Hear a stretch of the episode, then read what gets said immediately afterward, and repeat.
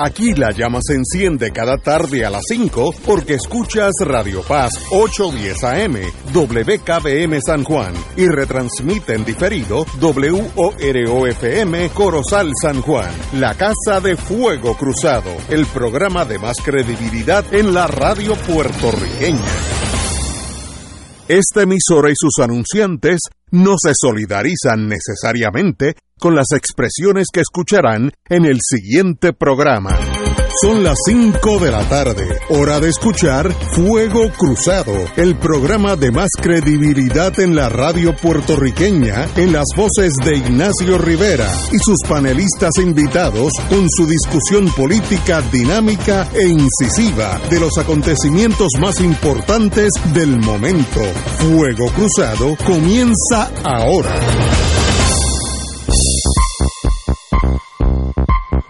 Amigos y amigas, antes que todo, eh, muy buenas tardes a todos. Manuel Calderón, muy buenas, hermano. Buenas tardes a ti, Ignacio, buenas tardes al país, a Tato que está aquí con nosotros, a todos los que nos están sintonizando. Alegre y contento que los cangrejeros de Santurce ¿Sí? ayer ganaron frente a los BC Guaynabo en el baloncesto de los BCN. Bueno, yo, yo siempre he sido de Santurce, en béisbol y en todo. Y vivo en Santurce, así que yo, yo soy... Un hombre claro en la vida. Sí, claro, yo no tengo... Tato Rivera Santana.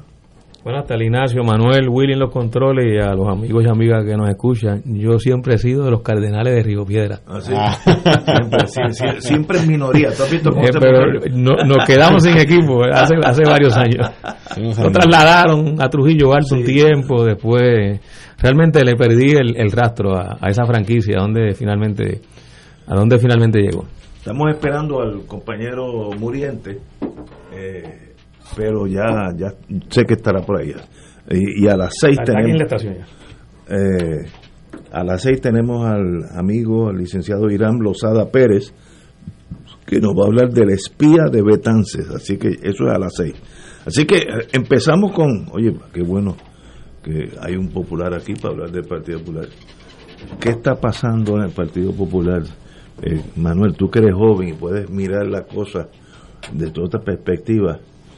Eh, yo nunca he visto un de- una debacle interna, porque no es que, no es que han hecho malo, ¿sabes? Se siente un colapso total. Y ahora hasta el reglamento del Partido Popular uno ve ya este la división del partido se vuelca hasta tratar de hacerlo vía reglamento, eliminar la presidencia, etcétera, etcétera. De verdad que es difícil en estos días tú decir, bueno, el Partido Popular tiene estos tres defectos, pero tiene estas ocho cualidades. Y, y, manejarlas, no, e- eso es como todos los días varía, para arriba y para abajo. Eh, sé que hay una tiranteja entre el presidente de la Cámara, el presidente del Senado, que es un error, porque ese es un equipo. Para un equipo lo más importante es que el equipo gane, no, no es ellos mismos, cada cual por su lado, pero un desastre. Y también el reglamento ha traído hasta la división interna por, por asuntos que tal vez tú puedas ayudarnos. Así que tú como eres joven y tienes todo el tiempo del mundo, Y está allá adentro. y está adentro, adentro de verdad, dinos qué está pasando porque yo lo veo de mala en peor. Mira, el Partido Popular, Ignacio, está en un proceso que pueden salir dos cosas. O puede ser el principio de una transición política a lo que era el Partido Popular Democrático histórico eh, por los pasados 50, 60 años en Puerto Rico. O una transformación que se está dando en un Partido Popular Democrático que a mi juicio es necesaria. Eh, actualmente el Partido Popular Democrático tiene un proceso de, enmiendas al reglamento de su institución. Eh, eso lo hizo ya el Partido No Progresista como parte de su organización hace ya unos meses atrás. Hubo una asamblea donde ratificaron el, reglamento aprobado y actualmente el Partido Popular Democrático, a su manera y con los juegos que hay en estos días y los tiros de lado a lado, eh, está llevando a cabo el suyo. Eh, hace, te diría yo que hace como cuatro semanas atrás, el representante Jesús Manuel Ortiz presentó unas enmiendas al reglamento.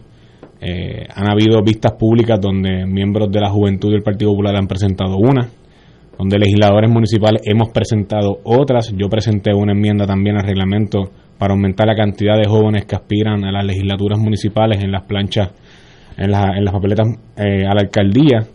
Y pues actualmente pues eh, ayer el presidente de la Cámara de Representantes, Rafael Tatito Hernández, presenta un paquete de enmiendas eh, bastante que han dado de qué hablar. Él ha presentado algo que se llama el Pacto de Paz Popular, eh, un poco para bajar los fuegos.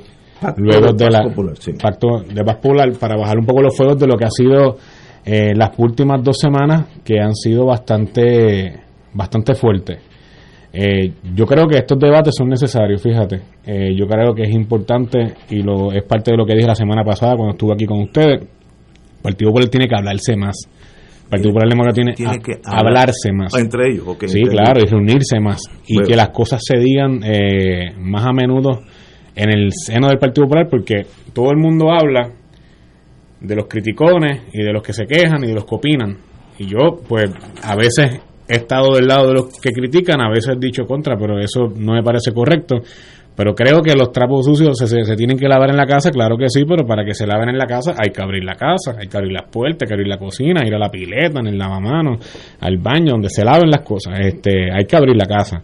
Si la casa se permanece cerrada, pues no se van a lavar los trapos sucios y la gente naturalmente pues va a hacer expresiones porque pues todos son políticos y todos pues quieren ser líderes y todos pues de una manera u otra son influyentes en la opinión pública y en el electorado del país. Y eso es por lo que ha pasado por los pasados días.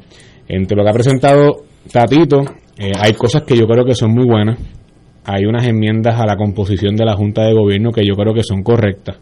Eh, por ejemplo, entre, entre esas cosas, aumentar la, la participación eh, de los miembros de, por ejemplo, hay, se abre una, una silla para los miembros de los pequeños y medianos comerciantes, yo creo que eso es importante, que entren a la Junta de Gobierno del Partido Popular, a la comunidad LGBT, importante también que entre a la Junta de Gobierno del Partido Popular, igualmente los miembros de la base de fe, yo creo que es importante también mientras más la Junta de Gobierno sea representativa de su base, yo creo que eso es importante que se haga. Hay otras que son bastante interesantes, eh, que uno las lee y son, a mi manera de entender, correctas, pero todavía eh, no veo cómo pueden funcionar en la práctica. Por ejemplo, el hecho de eliminar la presidencia del Partido Popular, por la razón de que cuando el presidente del Partido Popular es gobernador, o el presidente del Partido Popular, como es en este caso, que es este presidente del Senado de Puerto Rico, yo hablaba la semana antipasada sobre cuando el sombrero de presidente del Senado te ocupa mucho tiempo o el presidente de gobernador de Puerto Rico te ocupa el 90 o 95% del tiempo que, y, tus funciones versus eh, dedicarle un 5% de tu tiempo o un 10% de tu tiempo a ser presidente de una institución y mantener la, la operabilidad diaria de un partido político, de tener que recoger dinero, de tener que mantener la base, mantener las estructuras aceitadas, mantener las reuniones constantes. Eso ocupa mucho tiempo. El presidente de la Cámara ha presentado una alternativa donde establece como un triángulo entre un director eh, ejecutivo, el presidente, el, presidente de la Cámara, el presidente de la Asociación de Alcaldes, el presidente del Senado o el portavoz de mayoría, el de minoría, el portavoz de minoría y el presidente de la Asociación de Alcaldes cuando el Partido Popular no está en mayoría. O sea, ese, ese serían las personas que dirigirían eh, la institucionalidad del Partido Popular y se encargarían de la, de la política pública, de lo que cree el partido, de las posiciones que toma, las posturas, el trabajo de fiscalización y establece un administrador para el Partido Popular y le brinda más poderes a la figura del secretario general. Funcionaría un poco los amigos y amigas Radio Escucha, como por ejemplo los partidos en España. Sabe que Pedro Sánchez es el presidente de gobierno y es el secretario general del Partido Socialista Obrero Español allá. Y en Estados Unidos el presidente no es el político. Correcto. Son dos cosas diferentes. Hay un presidente que, que corre el Partido Demócrata y el Partido Republicano. El presidente de los Estados Unidos se encarga exclusivamente de presidir uno, uno, obviamente, y cuando es candidato, de establecer el programa de gobierno.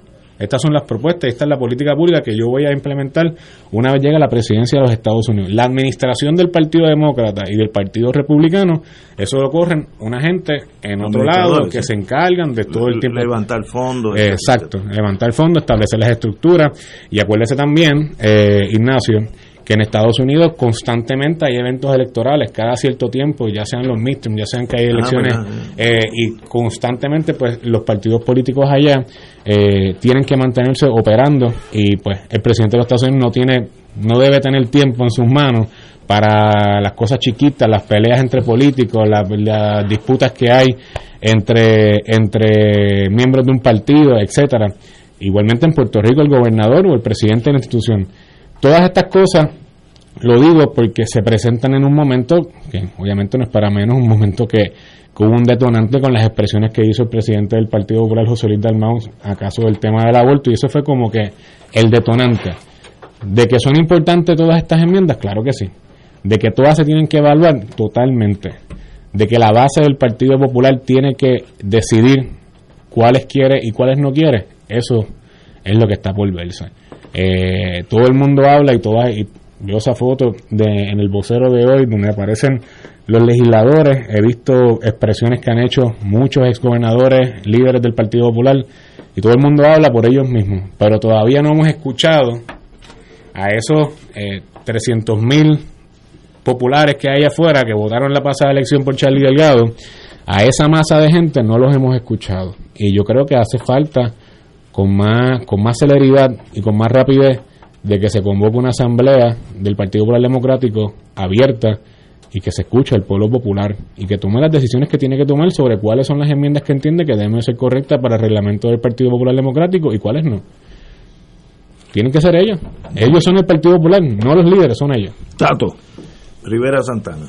Sí, sobre, sobre el tema del Partido Popular que ha estado en la discusión, como muy bien ha reseñado Manuel, eh, a partir de una serie de declaraciones del presidente actual y las respuestas y reacciones, eh, lo que uno observa en cuanto a cuál ha sido la manera en que se maneja eh, el asunto, eh, lleva a concluir que se está atendiendo el tema más en las ramas que en el tronco.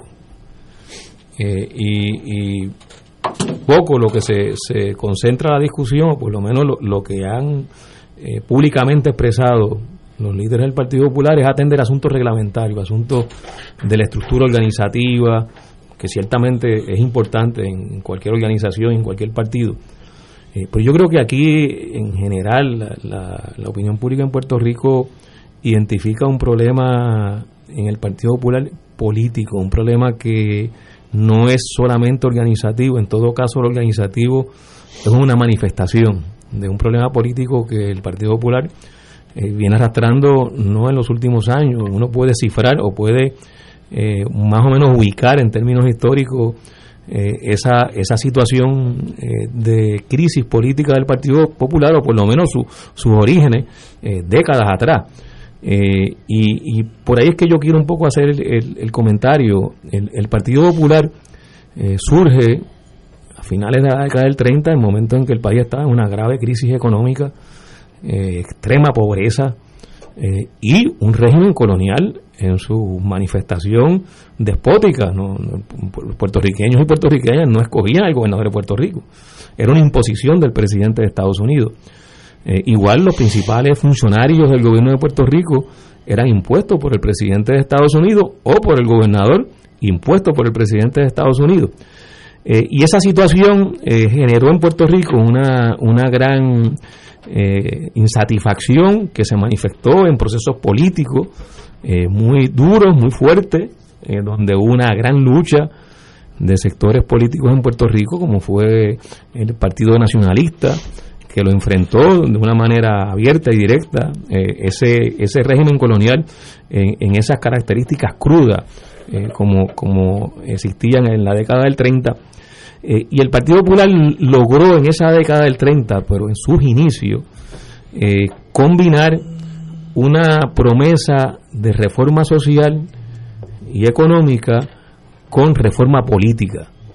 Eh, y, y esas fue las dos vertientes principales eh, que le dieron al Partido Popular eh, una proyección en la cual muchos puertorriqueños y puertorriqueñas cifraron esperanza de que se podía eh, lograr la transformación social y económica que era urgente y también la transformación política que también era urgente y que ambas estaban entrelazadas. Lo que ocurre después en la historia que se ha discutido y se han escrito libros, muchísimos libros, eh, pues está muy bien narrado. La reforma social ciertamente eh, tuvo eh, unos avances eh, hubo un crecimiento económico, no así desarrollo económico, pero sí hubo crecimiento económico.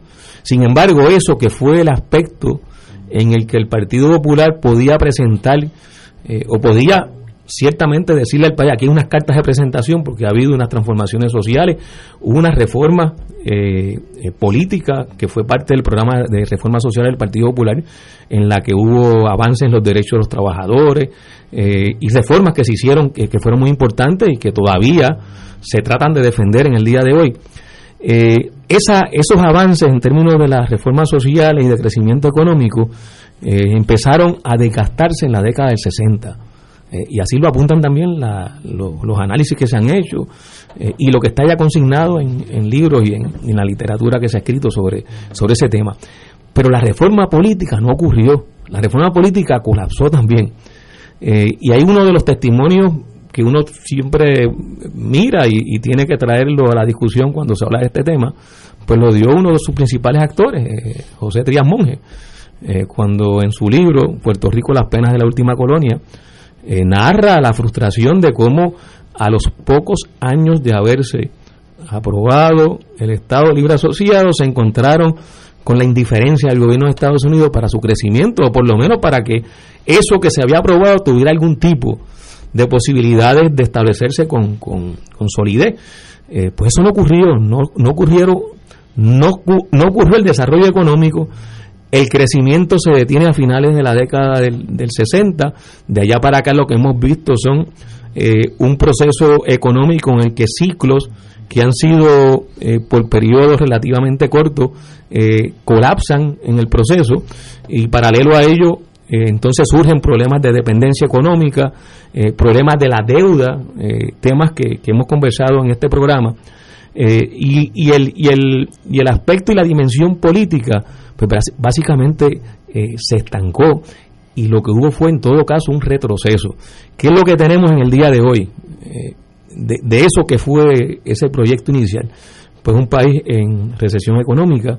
Ahora va a haber unos elementos eh, de datos económicos positivos, pero resultado principalmente de la inyección de fondos federales eh, que son eh, no son permanentes, son, son unos, unos programas que tienen fecha de, culminación como resultado de eventos que no son tampoco eventos este productos de desarrollo, de desarrollo económico, sino procesos productos de situaciones de eventos naturales como la tormenta, los huracanes y recientemente la pandemia. pero pero lo que, lo que fue su carta de presentación entró en crisis en la década del 60, no ha despuntado posteriormente y, el, y, el, y, el, la promesa o, la dimensión de la transformación política, pues bueno, después de lo ocurrido en el 2016 con la ley promesa y la Junta de Control Fiscal, pues el Estado Asociado en la práctica desapareció. Lo que quedaba como espacio eh, de, autonomía del gobierno de Puerto Rico. Es una junta la que decide aquí prácticamente los asuntos trascendentales, pero también asuntos que no son trascendentales o que no debieran ser trascendentales, o sea, asuntos que incluso deben ser parte de lo que se le puede permitir al, a un gobierno local decidir. Eso la Junta también eh, tiene injerencia. De modo que el Partido Popular no tiene lo que fue su base, lo que fue su, su programa político, pues básicamente en estos momentos no existe. Y, esa discusión, eh, pienso, y yo creo que otros sectores políticos también han opinado sobre esto, eh, todavía el Partido Popular no ha agarrado ese toro por los cuernos. Eh, y no, no hay una propuesta, no hay un planteamiento de qué va a hacer con el estatus político de Puerto Rico, no hay un planteamiento de qué va a hacer con el con el desafío que representa el desarrollo económico del país. Y nuevamente ambas cosas van atadas, van amarradas eh, de la mano porque no puede haber desarrollo económico sin capacidad política y sin poderes políticos para poder implantar eh, lo que se conciba y lo que se diseñe en ese plan de desarrollo económico eh, y un país sin poderes políticos no tiene posibilidades de aprovechar eh, lo que son las condiciones y las dinámicas internacionales de la economía internacional eh, para beneficio de, su gente. A mí me parece que ese es el problema que tiene el Partido Popular y yo creo que, no han salido de la encerrona que la historia le ha presentado y básicamente están en la discusión que no va al meollo del asunto. Y por eso es que los resultados electorales eh, son perfectamente entendibles y explicables. eh, del 2012 para acá, el Partido Popular ha venido eh, reflejando una erosión en la base electoral, igual que el Partido Nuevo Progresista. Eh, así que el, el, tema es ese, y, y, yo en este momento no veo esa discusión. lo que veo, como planteó muy bien Manuel, es una discusión sobre asuntos reglamentarios y asuntos organizativos, pero el tema político, que es el tema de fondo, no está ahí. Muñoz trató de agarrarlo en la década, a principios de la década de 60, con aquel eh, proyecto del propósito de Puerto Rico, eh, pero eso también se quedó en el aire. Eh, eso se produjo, Muñoz dio su mensaje, su último mensaje político fue ese, pero del propósito de Puerto Rico no ha pasado absolutamente nada luego de su, de su pronunciamiento en el 1964. y lo que ha habido es un retroceso. Eh, incluso ha habido, en cuanto a reformas sociales, una regresión que casi representa una traición de lo que fueron los postulados o los planteamientos del Partido Popular al principio de su, de su creación. Eh, yo pienso francamente que, y, escucho a amigos y amigas del Partido Popular decir que el Partido Popular debe regresar a, a, lo que fue el Partido Popular. Bueno, pero es que lo que fue el Partido Popular realmente eh, fue un periodo muy corto de su existencia la mayor parte de la existencia del Partido Popular fue la, la regresión y el retroceso de lo que originalmente el Partido Popular se planteó ser como instrumento político en Puerto Rico. Compañero Muriente, doctor. Buenas tardes. Muy buenas tardes. Buenas tardes, buenas tardes. He escuchado en la radio, ¿no? distintas informaciones relacionadas con con esta discusión que se está generando al interior del Partido Popular Democrático. Eh, uno es miembro de una organización política, ¿no? Yo soy miembro del movimiento estosiano y, el movimiento estosiano tiene un reglamento. El compañero Rivera Santana también es miembro del movimiento estosiano. Tenemos un reglamento, ¿verdad? Y, y, tener un reglamento es importante, ¿no? Es un poco la manera como se organiza, ¿no? Al interior una igual que una cooperativa puede tener un reglamento, cualquier organización por lo general crea un reglamento, ¿no? Son las reglas de juego para disponer, ¿no? de la, de la agrupación. Y, en ese sentido, pues, tener un reglamento es importante. Eh, hasta en una casa la familia tiene unas reglas de juego que aunque no las escribe como un reglamento, es como una especie de reglamento no escrito, ¿no? las cosas como se hacen, a la hora que tal cosa, el desayuno, qué sé yo, toda esa organización, lo que llaman ser estructurado, nos vamos estructurando, organizándonos. De la misma manera que nos detenemos con la luz roja y avanzamos con la verde, o vamos a 25 en zona escolar, eh, hay unas reglamentaciones. Por lo tanto, eh, los reglamentos son importantes, ¿no? En ese sentido, ¿no? De ordenar las cosas. Eh, ahora, eh, cuando hablamos de un partido político, de una organización política importante, con una historia, ¿qué importancia, qué valor exacto tiene un reglamento? me parece que es importante eso, ¿no? Que, en términos relativos, ¿cuál es el valor, el valor real de un reglamento? ¿Para qué es que se genera una discusión alrededor de un reglamento?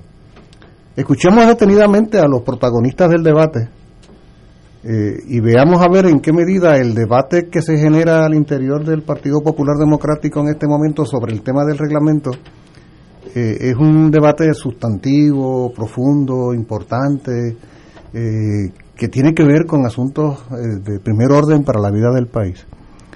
y probablemente nos decepcione ¿no? ver que lo que pareciera ser que hay es una pugna de control de unos espacios, unas disputas de unos dirigentes que no acaban de ser legitimados como tales en un partido del que se dice que es acéfalo en este momento y que no hay un liderato que sea reconocido, respetado. Y cada uno de esos pequeños líderes quiere prevalecer.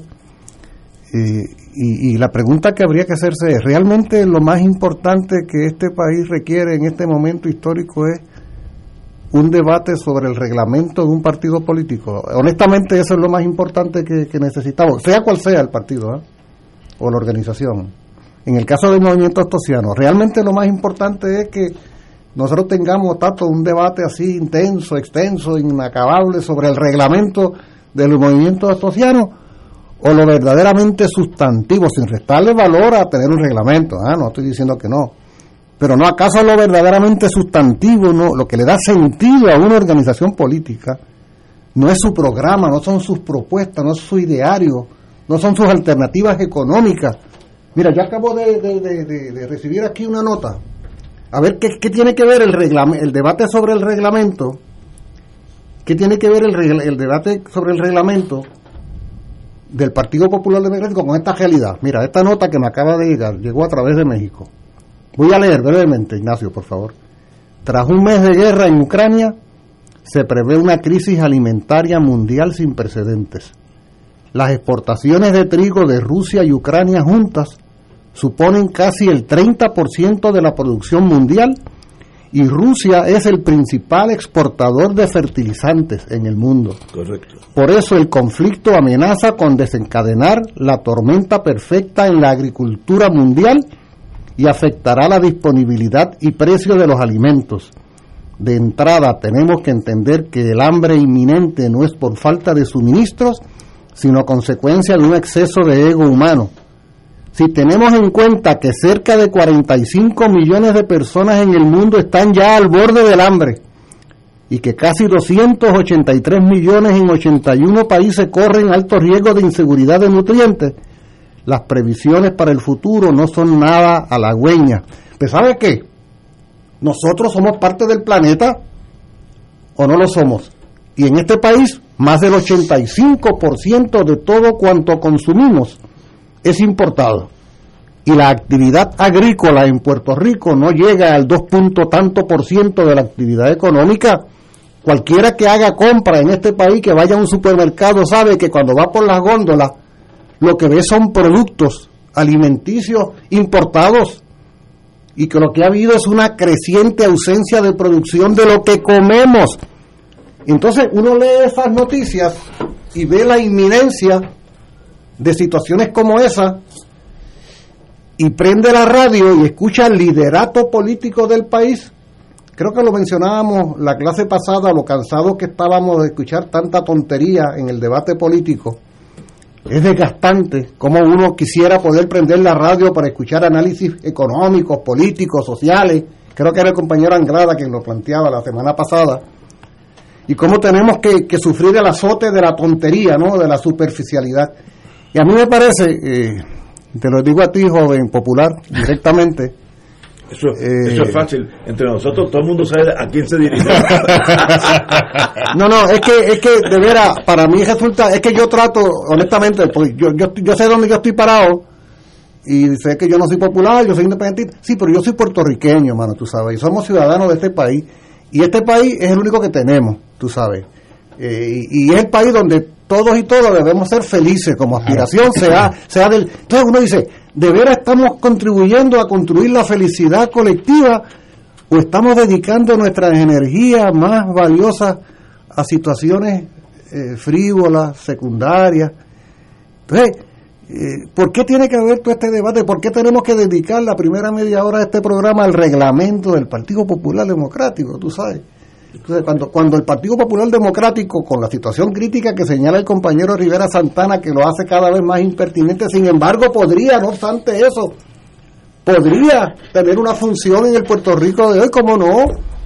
No estamos diciendo que, que, ha desaparecido para siempre jamás y que ahí no hay una gente buena, valiosa, esos 300 mil que tú decías hace un momento. Están ahí, son nuestros hermanos y hermanas que han creído en esto por mucho tiempo. De manera que yo honestamente creo que estamos invirtiendo un caudal de energía maravilloso en un asunto que por la naturaleza misma de la discusión termina siendo no solo irrelevante, sino nocivo, porque hay una carga ahí de, de mala leche, hay una carga de... Hay algo de eso. Ah, uno, tú sabes, tú escuchas los argumentos y tú dices, aquí no hay buena voluntad, tú sabes, y son cogeligionarios, imagínate tú, y se tiran a matar, chicos y tú dices, ¿qué, qué, qué, está ganando el país que ve este espectáculo? no Mientras tanto, en ese sentido, a mí no me provoca, eh, no solo no me provoca ningún entusiasmo, sino que me provoca una desazón muy grande y una gran decepción que no estemos invirtiendo nuestras energías para construir país, que es lo que se necesita, construir país. Que tengamos diferencias de cómo construirlo, vale, pero tengamos la voluntad de hacerlo, porque es la única manera como podremos sacar los pies del plato.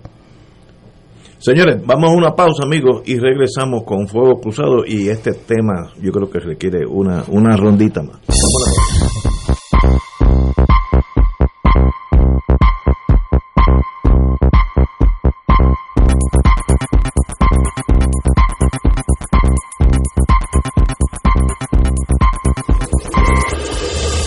Fuego Cruzado está contigo en todo Puerto Rico.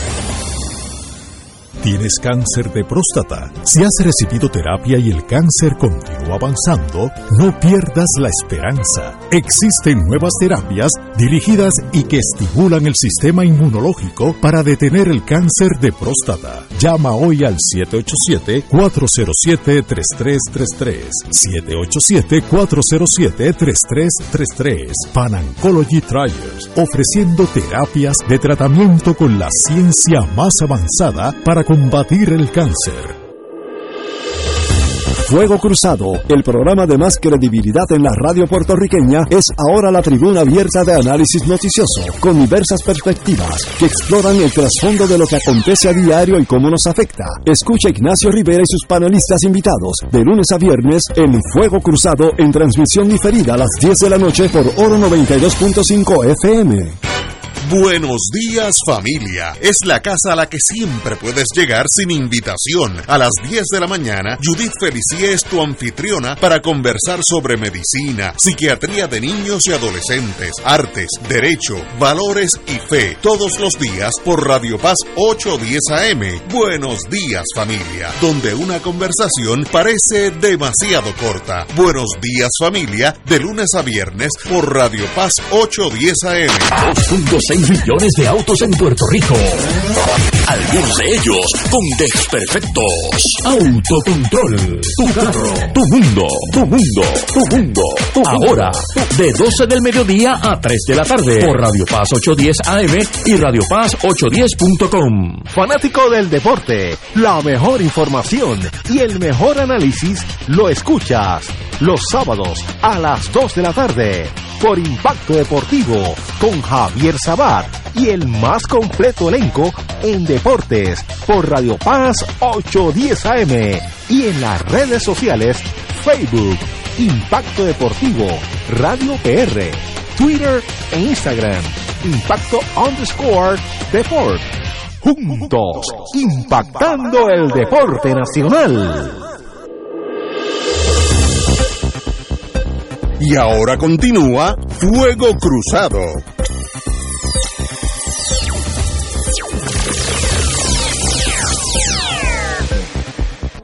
Regresamos amigos y amigas Fuego Cruzado. Bueno, yo, yo voy a hacer este, este análisis, yo creo que le aplica a los dos partidos. Creo no, le aplica a los dos partidos. Al PNP y al Partido Popular. Al partido, lo- los dos partidos tradicionales. Eh, ¿Por qué están perdiendo votos cada cuatro años? Esto desde el punto de vista de mercadeo es fácil de explicar. Si yo tengo un restaurante y veo y vendo 100 platos, como dicen en el mundo del restaurante, 100 platos al día, y de momento no subo de 70 y luego bajo a 60, pues yo tengo que la, la población se mudó, estoy muy caro, la comida es mala, tú tienes que hacer un montón, de, ah, no, no hay estacionamiento, tienes que hacer un examen para ver por qué ese bajón. Yo no creo que ni el PNP ni el Partido Popular ha hecho ese examen. ¿Qué nos pasa, PNP Popular? Que hemos perdido eh, votos constantemente. El que ganó ahora ganó por 33, algo, un poquito por ahí, más o menos. 33% fue. Y, el otro fue 32. Yo me acuerdo que el Partido Popular ganaba sobre 65. Eso no hace 80 años, eso fue ayer, digo, ayer en, en la era de nosotros, ¿no? Eso fue hace unos días. ¿Y qué ha pasado en el Partido Popular? Que de 65 están en 32. Eso es que es un examen. ¿Sabes? Yo no estoy diciendo, yo no tengo la solución, pero hay que hacer un examen. Lo mismo al, al Partido Nuevo. El Partido Nuevo que emocionalmente tiene el producto más fácil de vender, que es la seguridad, la bandera americana, el dinero, Plan WIC, toda esa FEMA, toda esa cosa, está en 33. Pues algo está mal. ¿Sabes? No- Mientras su ideal sea con 52. 55. Sí, sí, exacto. Pues algo, algo no está bien. Yo, en eso, los dos partidos entonces empiezan a tirarse, viene el, el síndrome every man for himself. Yo voy a ganar yo. Fíjate que algunos alcaldes han dicho, populares, estoy citándolo, el de Cagua, yo tal vez corra solo, porque tal vez estoy mejor, mejor solo que mal acompañado. Ese tipo de... No, necesita sentarse todos de los dos partidos y analizar por qué en el mundo del mercadeo tú estás perdiendo mercado. No, no sé, yo no digo, yo no tengo la contestación, pero ese estudio hay que hacerlo. Si no, la próxima vez el que gane va, va a ganar con 29, como es en Europa, que a veces gana uno con 14 y tiene que ir a una segunda ronda. Aquí no, el sistema este, si ganas con 14, te ganaste, que es un difícil gobernar entonces, porque las cámaras van a ser de otros partidos. Pero ese examen, yo creo que no sé si es que la gente no quiere sentarse y examinar la cruda realidad. Por ejemplo, si eres PNP estás vendiendo el producto de la estadidad, y si yo me siento a hablar de esto y me doy cuenta de que eso no viene, ah, pues toca, cuidado, cállate de eso. El Partido Popular, admitimos que esto es un territorio. No, muchachos, deja eso, vamos a, ¿sabes? Entonces todo el mundo está paralizado y en ese proceso está llegando una juventud, que eres tú, Manuel Calderón, y otros decenas de miles más, que buscan otras alternativas. ¿Quién pensó que hace 5 o 10 años Victoria Ciudadana iba a sacar el 13%? Eso era imposible. Concebirlo era imposible. Y que, ¿cómo se llama el otro? Dignidad iba a sacar, no sé cuánto sacó, 3 o 4, 12. ¡Wow! Yo- mucho más grande de lo que yo pensaba. Eh, pues algo está pasando. El Partido Popular está enredado a puño limpio unos con otros y dejan, no están examinando el porqué. Es importante que el Partido Popular admita que su meta a fin de, cuentas sea un partido pro estadidad o un partido pro independencia o autonomía, lo que quieran. Pues ese, para eso es esas mesas redondas.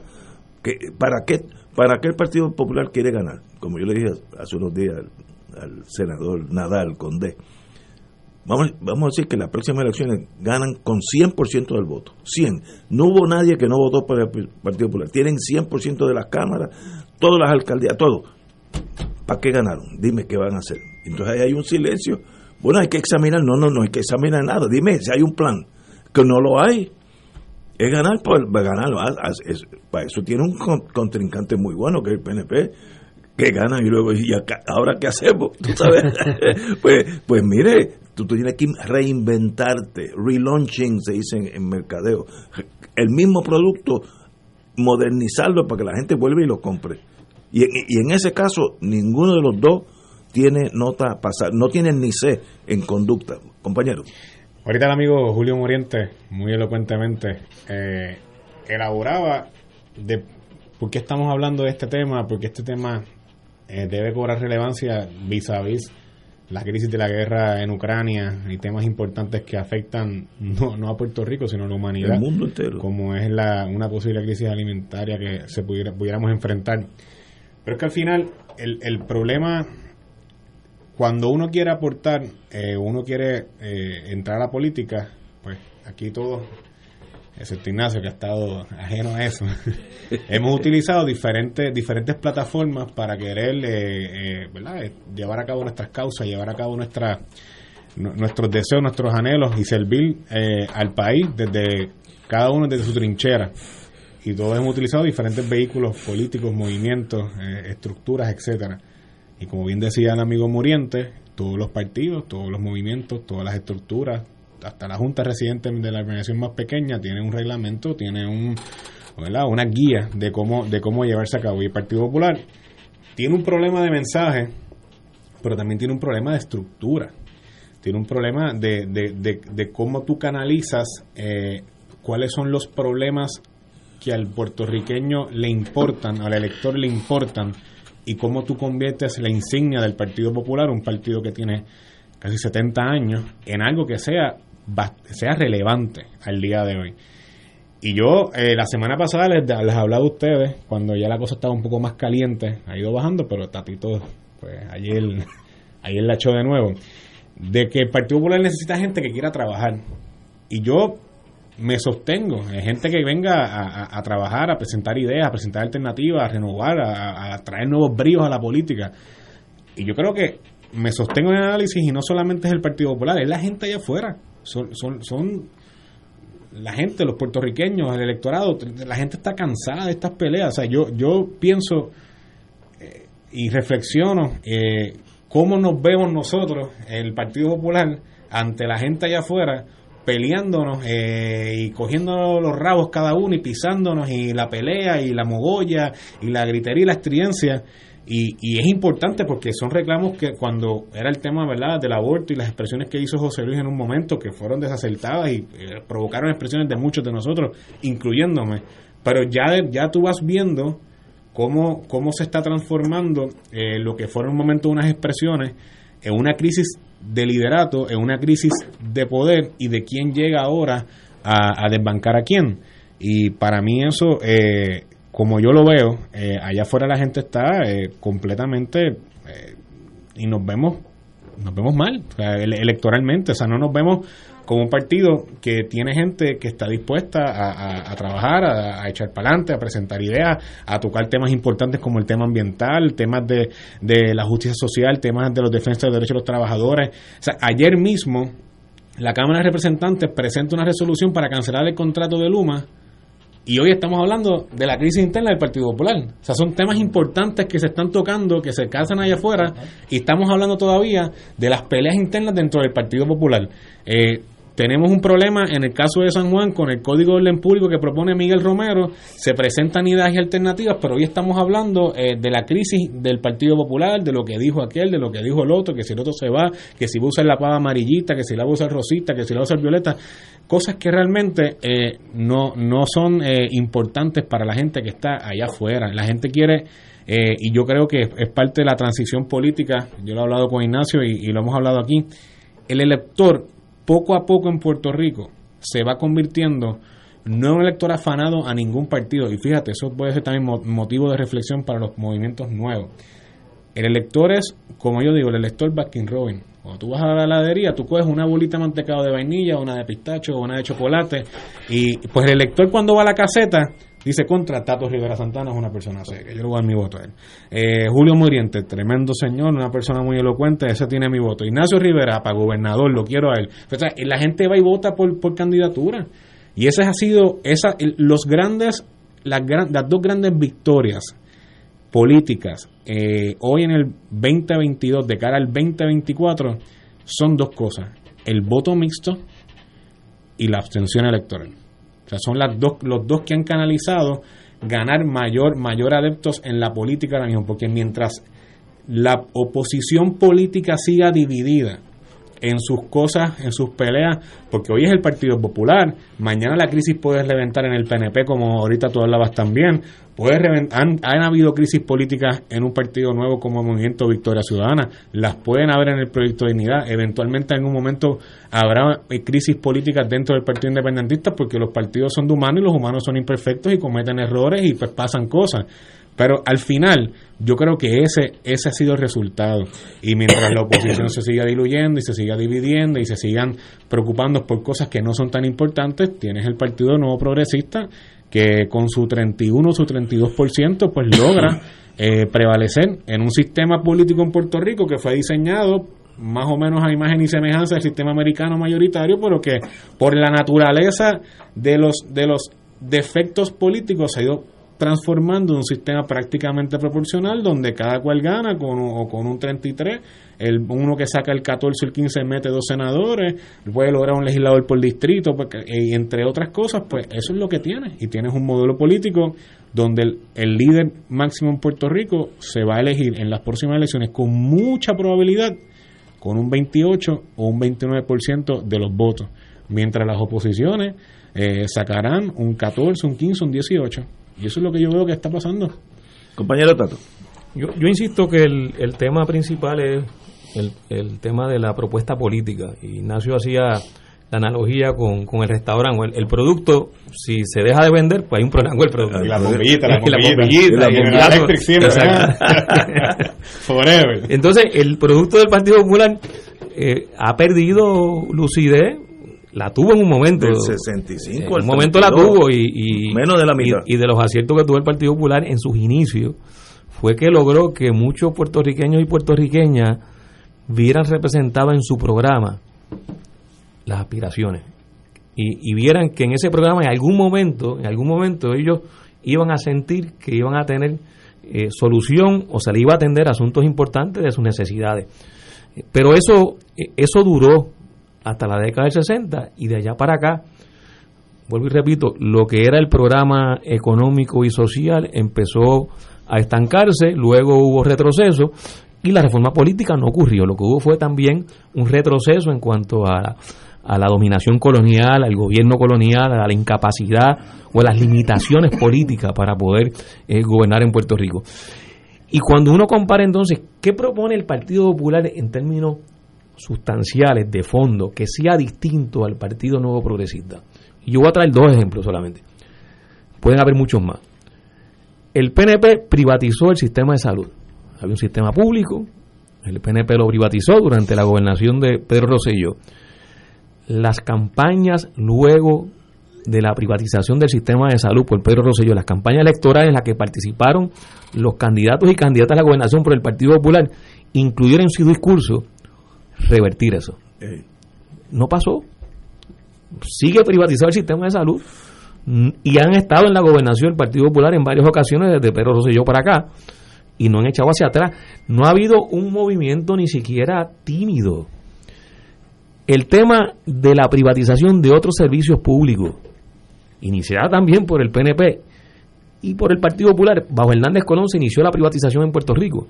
Pero nuevamente en el discurso, en la campaña electoral aparece eh, los planteamientos de los líderes del Partido Popular de que eh, van a revisar la privatización. Recuerdo la campaña electoral donde estaba planteado revisar o revertir la privatización del aeropuerto. Y el Partido Popular se comprometió con eso. García Padilla era el candidato a la gobernación. Ganaron las elecciones. ¿Se hizo esa revisión de la privatización del aeropuerto? No. El aeropuerto quedó privatizado y sigue privatizado, pero igual con otros servicios. O sea, no ha habido, en ese sentido, en el Partido Popular, un planteamiento distinto que lo, que lo presente ante el país como que realmente está en una ruta distinta a la ruta eh, tradicional o a la ruta que ha seguido su partido contrincante, principalmente, que es el Partido Nuevo Progresista. En las elecciones pasadas, ¿cuál fue el lema del Partido Popular, por lo menos el que consignaron en su programa, hacia la segunda transformación económica de Puerto Rico? Eso era un lema viejo. pero yo ni. E- e- ese ni ese fue el título del documento que preparó el Consejo Asesor Económico Hernández Colón en 1989. Y, revivieron una consigna vieja en las elecciones del 2020 destemplada en el sentido de que no tenía la misma pertinencia que si en algún momento la tuvo, fue en el 1989, en condiciones y circunstancias y, y asuntos eh, económicos, políticos y sociales distintos.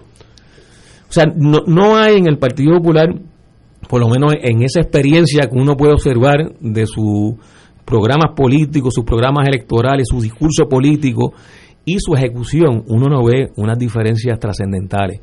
Y entonces, pues la gente eh, van y vienen y, unas veces votan por el PNP y otras veces votan por el Partido Popular. Por menos hay, hay un elector flotante ahí, eh, que es el que en, algunas medidas eh, inclina la balanza en términos electorales cuando ha ganado el candidato o la candidata del, del Partido Popular.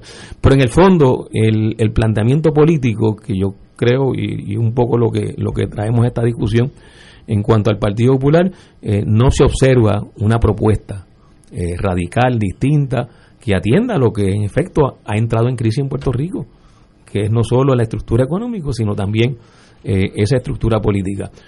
Uno no la ve y en estos días yo escuchaba incluso a algunos líderes del Partido Popular, eh, creo que escuché un alcalde decir que el problema del Partido Popular era que, era que los líderes tenían que tirarse a trabajar. Sí, Sí, ayer se que dijo. creo que eh, no si nosotros tenemos la mayoría de las alcaldías que es verdad la mayoría de las alcaldías en Puerto Rico Sí, eh, son de incumbentes eh, del Partido y- Popular pero lo resumió el problema del Partido Popular en un asunto de voluntad y no un asunto político. Y mientras eso no se, no se atienda, pues el Partido Popular va a seguir eh, en un desgaste electoral eh, que se reflejará en las próximas elecciones. No, no, no, no hay elementos que lleven a uno a interpretar de que en las próximas elecciones el Partido Popular no tenga un comportamiento electoral como el que tuvo. Parecido. Parecido al 2020. Igual en el caso del PNP, el PNP también se ha quedado sin proyecto porque el PNP, ¿cuál es su proyecto? La estabilidad. De hecho, no, tiene una propuesta económica, que, es una de las cosas que, que, que, no se discute mucho en Puerto Rico, pero el PNP no tiene una propuesta económica. Su, su proyecto económico es fondos federales y el Partido Popular se ha movido en esa dirección también. Pero entonces el PNP se ha quedado también sin proyecto porque en el Congreso y en el y en el gobierno de Estados Unidos prácticamente eh, los principales portavoces de las ramas de gobierno eh, de Estados Unidos le han dicho no a la estadidad. Los líderes del Congreso, eh, los, los, asesores y funcionarios del Ejecutivo, opiniones del Departamento de Justicia y las decisiones del Tribunal Supremo. Yo creo que el modelo colonial está en crisis, está en crisis, y los partidos que surgieron y cifraron su desarrollo político en función de ese modelo colonial, pues está en crisis. ¿Y, y qué es la naturaleza de la crisis. ¿Qué alternativa hay, Muriente? Lo que pasa que... Ante esta crisis, vamos a estipularla, los dos partidos están en crisis porque están en 33 y 32, de 60 y pico. Eh, algo está pasando. ¿Qué alternativa tiene el pueblo? Eh, digo, el pueblo es que es el que manda. Lo que pasa es que no estamos ante un problema reglamentario, no, no, ni estamos ni estamos tampoco ante un, un problema partidario. Sea, históricamente los partidos que no sirven desaparecen, surgen otros, vuelven y desaparecen, y así sucesivamente, ¿no? Pero no estamos ante un problema partidario. Imaginemos que prevalece en el Partido Popular Democrático a partir de ahora, luego de haber escuchado este programa, eh, se ven iluminados y aparece la concordia, la armonía, la alegría, eh, se dan abrazos múltiples y terminan hermanos y hermanas en la causa. Imaginemos que se logra entonces producir un reglamento participativo, democrático interno, donde la estructura de dirección son respaldadas, etcétera, etcétera. Imaginemos que eso sucede. O sea, imaginemos que el restaurante ese que tú dices, que bajó la cantidad de comensales, resuelve el problema del estacionamiento, imaginemos que resuelve el problema de las mesas y el chef traemos un cocinero de no, no no no no no espérate. Que sea el más importante. pero, que el problema no era el estacionamiento ni era el precio de la comida ni era que faltaban sillas y mesas sino que era la calidad de la oferta el menú el menú no servía y por más que tú modernices y por más que le pongas bombillitas al restaurante la gente no va porque ese menú no sirve. Hay que cambiar el chef. Ah, bueno, no, el chef no. El menú. El menú completo. Oye, entonces, oye, oye, no, oye, que esto, esto de veras, o sea, si, si, Eso es mercadeo. Es que, tú, ahorita hacías un planteamiento donde tú ponías como grandes protagonistas eh, en la crisis al PPD y al PNP, tú les llamabas los partidos tradicionales. Si se tratara de un problema partidario, bastaría con que se mejoraran las condiciones organizativas de los partidos para que la situación mejorara. ¿Acaso una mejoría en la estructura interna de estos dos partidos va a mejorar la situación del país? No, porque no se trata de un problema partidario. Imagínate tú, imagínate tú que llega a la presidencia del Partido Popular Democrático el dirigente político más eficiente del planeta, traído de donde tú quieras ¿Eso hace la diferencia realmente, un cambio en la dirección? ¿O el problema es del país, de la estructura económica, de la estructura social, de la estructura productiva? Esos son problemas que no son partidarios, son problemas del país, de la sociedad. Los partidos tienen utilidad si eh, eh, reconocen eso. O sea, ¿de qué se vale que tú tengas el mejor de los reglamentos? ¿De qué se vale que tú tengas al mejor de los dirigentes si tu ideario, si tu programa, si tu propuesta está desatinada en relación a los problemas principales del país. O sea, a mí lo que me interesa no es saber quién va a ser el presidente del Partido Popular Democrático. En todo caso, lo que me interesaría es saber cuál es la propuesta económico-social del Partido Popular Democrático en este momento histórico. Eso es lo que me interesa, sea quien sea el presidente o la presidenta del partido. A mí lo que me interesa, eh, admitiendo que pueda haber buena voluntad, más allá de las discrepancias que tenemos en materia de estatus y demás, a mí lo que me interesa no es quién pudiera ser en última instancia el presidente del PNP. Yo reconozco la existencia del PNP como una fuerza política importante, pero a mí lo, en última instancia, si es Rivera Chado, Jennifer González o, es eh, Carmelo Río, quien sea, no, lo que yo quisiera es escuchar de parte de ese grupo organizado una propuesta razonada que sea de beneficio para el país. Es que el gran problema es que la politiquería nubla el pensamiento y permite que se evada la discusión sustantiva y el tejemeneje cotidiano ¿ah? es la manera más sencilla e irresponsable de evitar entrar a agarrar el toro por los cuernos. O sea, tú cuando haces tus anécdotas empresariales con la General Electric, con Pueblo, con todas esas que haces, oye, esos señores dueños de esas empresas, gerentes de esas empresas, era gente muy eficiente y muy calculadora y muy precisa y sabían para dónde iban ¿Ah? y, si, era Juan, si, era Juan, Pérez o era John Smith, el que estaba adelante era lo de menos, era el plan estratégico del desarrollo de la empresa. ¿Verdad que sí? Eso ahora mismo. Pues, pues, esa, es la, esa es la lógica del capital, ser eficiente, olvídate tú quién está a cabeza del grupo, es para sacar plata, para ganar dinero. En este país hay un modelo económico-social que está en crisis y yo quisiera saber qué es lo que proponen los partidos políticos y las distintas organizaciones para enfrentar la crisis, qué es lo que tú estás preguntando, ¿verdad? Y yo creo que la primera cosa que hay que hacer es reconocer que esa es la naturaleza del problema, que es lo que te diría cualquier médico. Sí. La naturaleza de tu enfermedad. Luego vemos cómo vamos a bregar con, con el inmediatamente después. Por lo pronto reconoce que no es un, no es una que no es una fiebre boba, sino que tienes un serio problema de una infección en el en, en los riñones, ponle tú. Por lo tanto, no se trata de tomar Tilenol se trata de algo más serio, ¿verdad? Ya por ahí empezamos a reconocer la real naturaleza del problema. Ese examen no se ha hecho en Puerto Rico. No, porque nos estamos entreteniendo con el debate entre Tatito y Dalmau, o el debate entre Rivera Chat y Pierluisi y, y la Jennifer, y nos mantienen entretenidos en esta cháchara día tras día, semana tras semana. Y lo sustantivo se va quedando, se va quedando, se va quedando y el país se va deshaciendo. Bueno, mientras más se quede, más el pueblo busca otras alternativas. Para mí, victoria ciudadana y dignidad es que la, gente dice, ya yo no puedo con estos dos, déjame buscar otra alternativa. Que puede ser mañana otro partido con otro ideal o, un mismo partido nuevo de los tradicionales remodelado, ¿no? ¿Sabes? Hay inquietud en el votante, tú lo sientes que el Partido Nuevo está en 33%, es una sorpresa para todos los estadistas. Pero ahí están los números y el Partido Popular Y de los que votaron. Y de los que sí, imagínate. El 33% este, un universo electoral más pequeño. la primerísima cosa que el pueblo puertorriqueño debiera preguntarse, sean del signo político que sea, es la siguiente. Nosotros somos colonia, territorio, posesión, socio, lo que tú quieras de Estados Unidos, ¿verdad?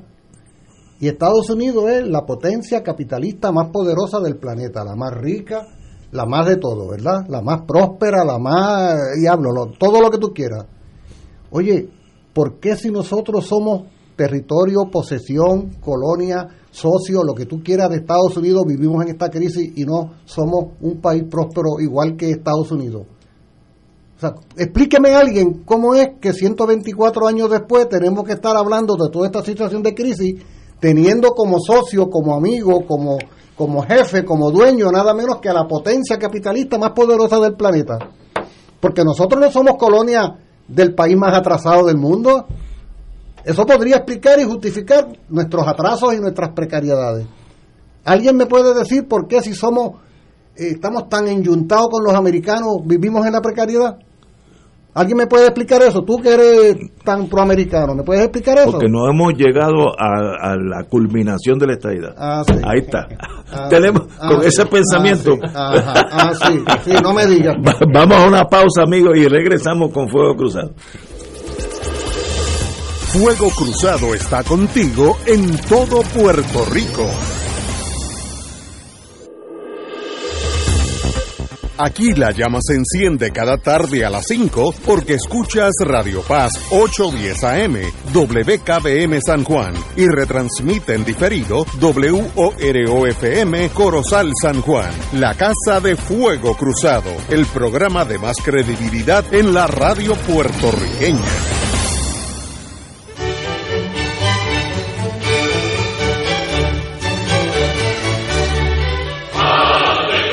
Reina del cielo, alégrate, aleluya. Porque el que mereciste llevar en tu seno, Resucitó como lo había dicho, aleluya. ruega por nosotros a Dios, Gózate y alégrate, Virgen María, aleluya. porque ha resucitado Dios verdaderamente. Oremos. Oh Dios, que por la resurrección de tu Hijo, nuestro Señor Jesucristo, has llenado el mundo de alegría. Concédenos, por intercesión de su Madre, la Virgen María, llegar a alcanzar los gozos eternos por Jesucristo nuestro Señor. Gloria al Padre, al Hijo y al Espíritu Santo. como era en un principio, ahora y siempre, por los siglos de los siglos. Amén.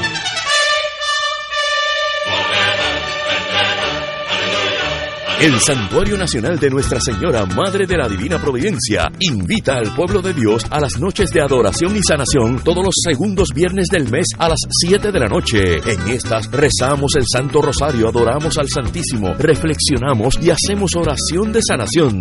Noches de sanación y adoración los segundos viernes del mes. Para información, comunícate al 787-646-9448 o en santuariodelaprovidencia.org. Radio Paz te ofrece el mejor motivo para levantarte temprano y disfrutar el comienzo de un nuevo día de lunes a viernes con Enrique Liboy y Radio Paz en la mañana. La dosis perfecta de noticias, deportes y éxitos musicales de todos los tiempos, humor y curiosidades, calendario de actividades y tus peticiones musicales por el 787-300-4982. Conéctate con el 810 AM de lunes a viernes con Enrique Liboy y Radio Paz en la mañana. Si queremos un mejor país, debemos ayudar a destacar los valores cristianos que nos hacen mejores. Para llevar ese mensaje, Radio Paz 810 AM llevará a cabo un radiomaratón de recaudación del 2 al 6 de mayo. Juntos, guiados por el Espíritu en el camino sinodal, haremos la diferencia. Oraremos en la Pascua por las intenciones de nuestros radioescuchas y las recaudaciones nos ayudarán a llevar el hermoso mensaje de nuestro Evangelio, proclamando la palabra de Dios a través de todo Puerto Rico. Esperamos tu llamada, porque todo comienza con tu respaldo. Llama del 2 al 6 de mayo y sé generoso. Y como dice Juan 20, versículo 21, Jesús le volvió a decir, la paz esté con ustedes. Como el Padre me envió a mí, así los envío yo también. Y ahora continúa Fuego Cruzado. Regresamos, amigas y amigos. Vamos a tener un- unos minutos de una cordialidad con un gran amigo y buen escritor, Irán Lozada Pérez, licenciado, abogado de primera clase y escritor eh, en múltiples novelas. El espía de Betance es su última. Me gustaría que me hablara de este. Empieza en 1863 a bordo del vapor Magallanes, llegó a la bahía de San Juan procedente de Cádiz, el teniente segundo Juan Ordóñez, como jefe de la policía secreta, etcétera, etcétera.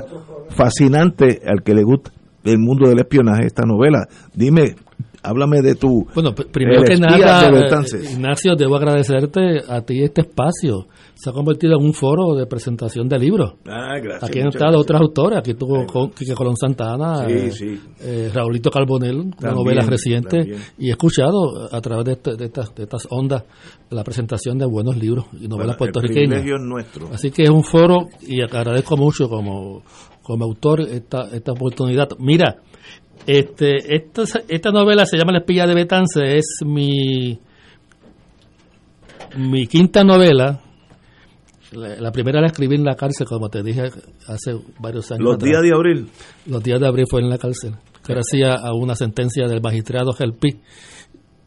Ahora Eh, juez del circuito. Así. Pues eh, eh, en un allá en el 2002, hace 20 años. Eso fue lo de Vieques. Sí, lo de Vieques, Ah, sí. bueno, yo no sabía que todavía Y- había no, allá- allí estaba. Había un montón de gente. Ah, 2002. Abril de 2002. Oye, Abril 10, oye, 2002. ayer, se Coincidió cumplió, con- ayer se cumplió aniversario de la muerte de David Sanes, ayer 19. Ayer. Ajá. Sí, ayer 19 de Y en abril 2, eh, Roberto Rabín, eh, Cuco, eh, Elías Cuso Elías, Iván Elías, Char, eh, Charriel Lozada, también Lozada como yo, y yo eh, entramos por la punta este, que fue una idea que se inventó aquí el amigo Rivera Santana, porque la Marina había, había puesto trabas a entrar por el lado oeste del campamento y eso inventó, creo que fuiste tú, Tato. o, o, o tu pesquera, ustedes dos. Y entramos por un, por un yate por la punta este, que es un área terrible. Eh, un bosque enano de espinoso. Ah, sí, sí, sí. Y, y cruzamos nadando de, de 10 metros del yate a la, a, la orilla, que era eh, rocosa, eh, eh, un punto que luego eh, Zenón nos dijo que allá había cientos de, de tintoreras. Sí, sí. Eres un sobreviviente. Sí, sí. sí. Y, y allí estuvo Roberto Rabín Sigal. Mira, eh, sí, es que no, me, me es imp- sí, me es imposible hablar de eso, no, no olvidar esa, esa- esos eventos eh, que tuvimos allí. Eh, mira, eh, La eh, novela, vamos, es un, hablamos. es un baúl secreto, es un baúl escon- escondido, debo decir, o hallado en, un- en un sótano, en un palacio eh, eh, en Madrid, en el 1939, se encontró el diario secreto de Simplicia Jiménez Carlos, la compañera por 40 años del doctor Ramón Emeterio Betances. Y en ese diario, doña Simplicia Jiménez Carlos, que, que nace en el 42, 1942, y muere en 1923, relata su vida, su vida cercana al, al- al padre de la patria durante 35 o 40 años. Eh, eh, Simplicia a, a los 20 años le toca la puerta a, la casa de Betance Mayagüez y le dice, aquí llegué y ningún caballero va a dejar a una mujer sola en la, en la noche. Y le dice, pues pasa. Claro, Simplicia había conocido a, a Betance en, su hogar eh, eh, en, en Cabo Rojo, en la hacienda, eh, en la hacienda o en el hogar de eh, la hacienda fue- era en hormiguero, la hacienda Carmen, lo que luego fue hormiguero, y, y la casa de, eh, de Betance era en Cabo Rojo. Allí quizá ella vio y se enamoró de Betance. Y a los 20 años va a la casa de él y le dice, llegué para quedarme. Y Betance le dice, pues pasa. Ya había pasado la triste, eh, la triste eh, experiencia de haber perdido a su, a su prometida, a Carmelita eh, Henry Betance, su sobrina. Había una diferencia de 12 años entre Betances y, Carmelita Henry eh, Betance. Eh, se iban a casar en París en el 1858 y una semana antes del, del, del matrimonio en París muere de tifoidea Lita Henry Betances. Eso fue desgarrador para, para Betances. Eh, y logra traer el, el- el cuerpo embalsamado de Lita y lo entierran en, Mayagüez estaba en su segundo en su segundo destierro en, París y, llega a Puerto Rico y le permiten llegar y enterrar a, a, a Lita, la Virgen de Boriken, como la llama en, su- en, su- en sus poemas. Eh, pues con- en, en esta novela se trata, eh, aquí hay un contrapunto, son dos, dos épocas, ha sido muy bien, muy bien acogida por, la, por el público lector puertorriqueño. Eh, han salido varias eh, reseñas de, de- elogiosas.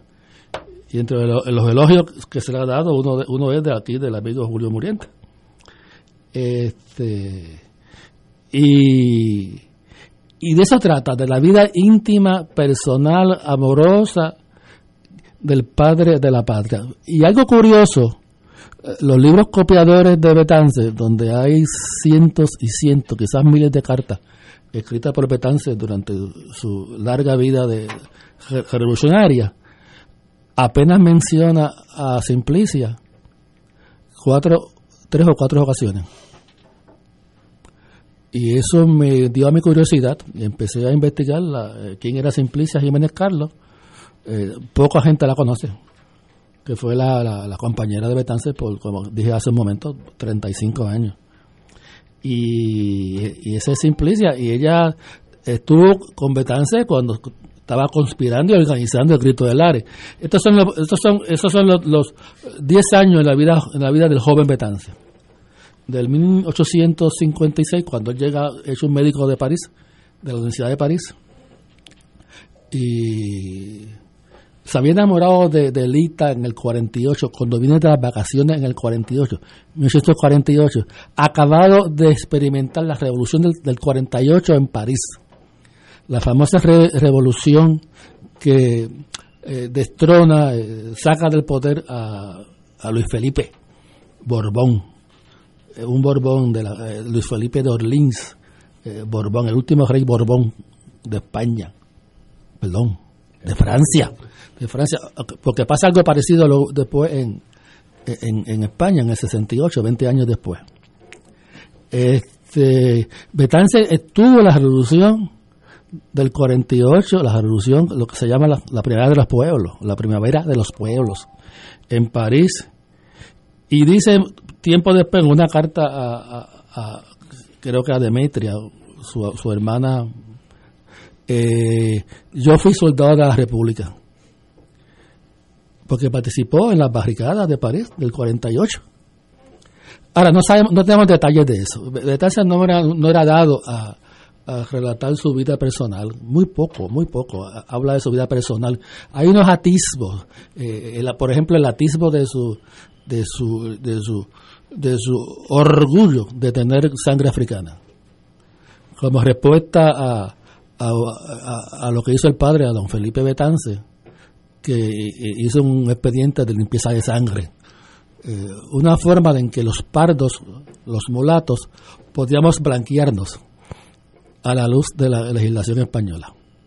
Eso se llama un expediente, un expediente de, limpieza de sangre, sí. Y don Felipe, don Felipe Betance lo hace para que fuese más fácil la, el matrimonio entre una de sus hijas, eh, eh, creo que fue Clara, o Ana, o Ana, o Ana Luisa, eran cuatro hermanas eh, antes de Betance, eh, el matrimonio de esta muchacha Betance, unas hermanas de, don Ramón Emeterio, con un tío, con, con José Tío. José Tío era una de las familias prominentes eh, de la aristocracia criolla del área oeste de Puerto Rico. José Tío, y, y hay ese enlace matrimonial entre los Betances y los tíos gracias a la limpieza de sangre. No sé quién lo reclamó, no sé si fueron los, tíos que lo pidieron o fue o fue este, eh, los betances que lo hicieron eh, sin ningún tipo de presión. No sé, eso, eso se lo dijo a Félix Ojeda Reyes. A ver, así que hay varios misterios en la vida de Betance. Uno de ellos es su participación en la guerra del 48 en París, la revolución del 48 eh, otra es esa, eh, el asunto de, de los pardos. Él fue registrado. Petance nace el 8 de abril, como se, dijo hace unas semanas aquí. Aquí, yo escuché aquí.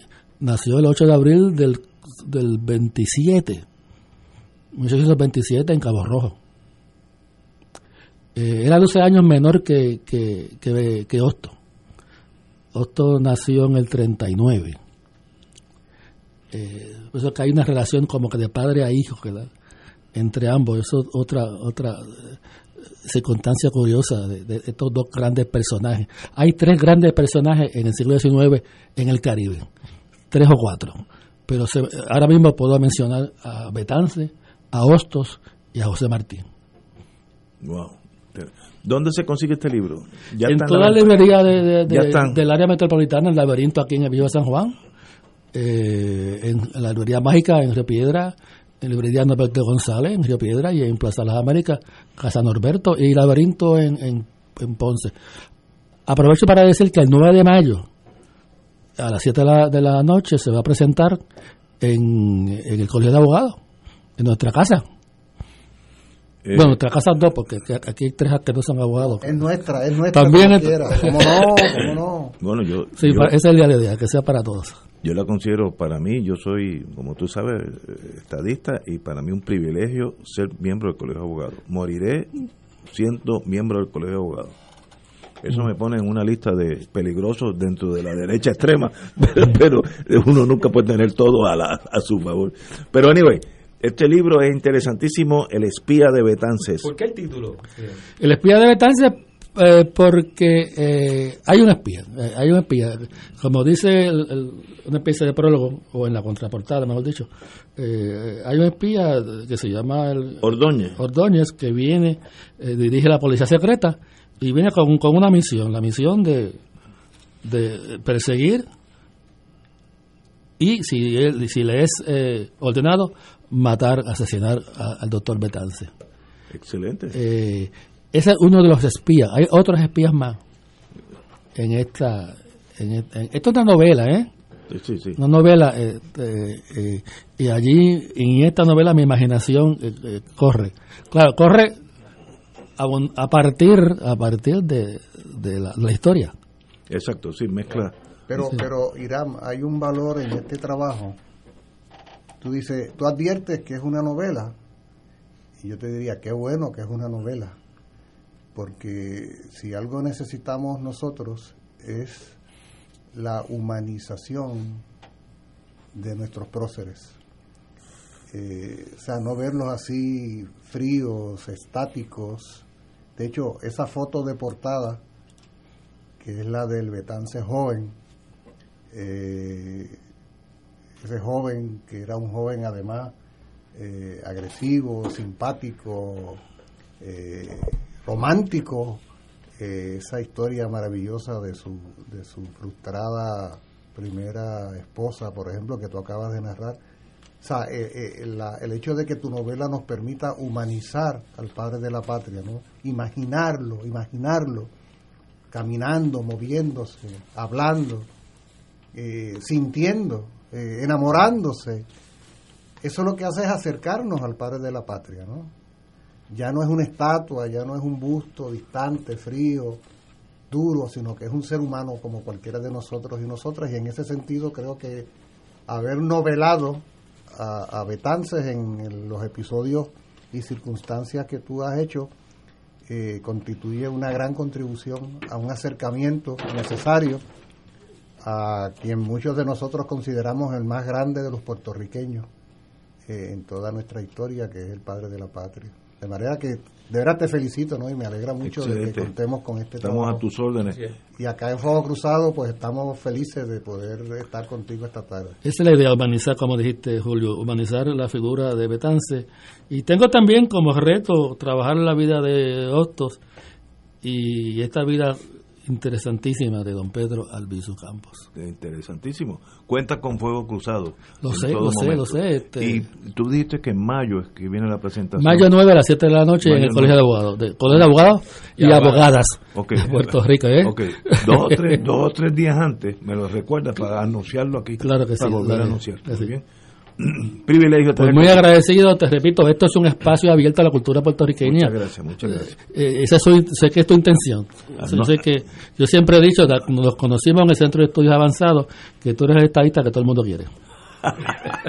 Eso, eso no necesariamente es bueno para la salud. Vamos a una pausa, amigos.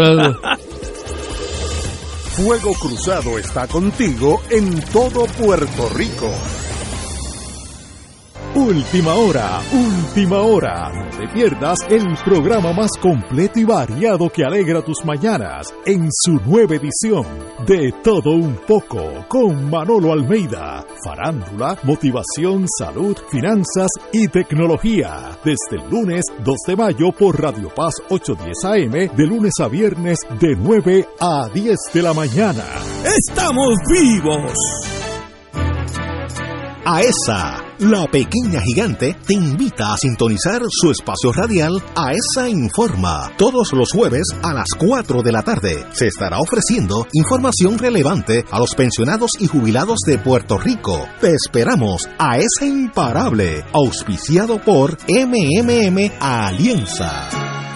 Saludos familia de Radio Paz, mi nombre es Jafet Marrero. Y yo soy Eric Rosario. Ahora puedes escucharnos todos los sábados a la 1 pm en Podcalizando. La conversación que no tuviste después de misa. Un programa para toda la familia. Búscanos en las redes sociales como Influenzando. Y recuerda, Hagamos viral a Jesús. Última hora, última hora. No te pierdas el programa más completo y variado que alegra tus mañanas en su nueva edición de Todo un poco con Manolo Almeida. Farándula, motivación, salud, finanzas y tecnología. Desde el lunes 2 de mayo por Radio Paz 810 AM, de lunes a viernes de 9 a 10 de la mañana. ¡Estamos vivos!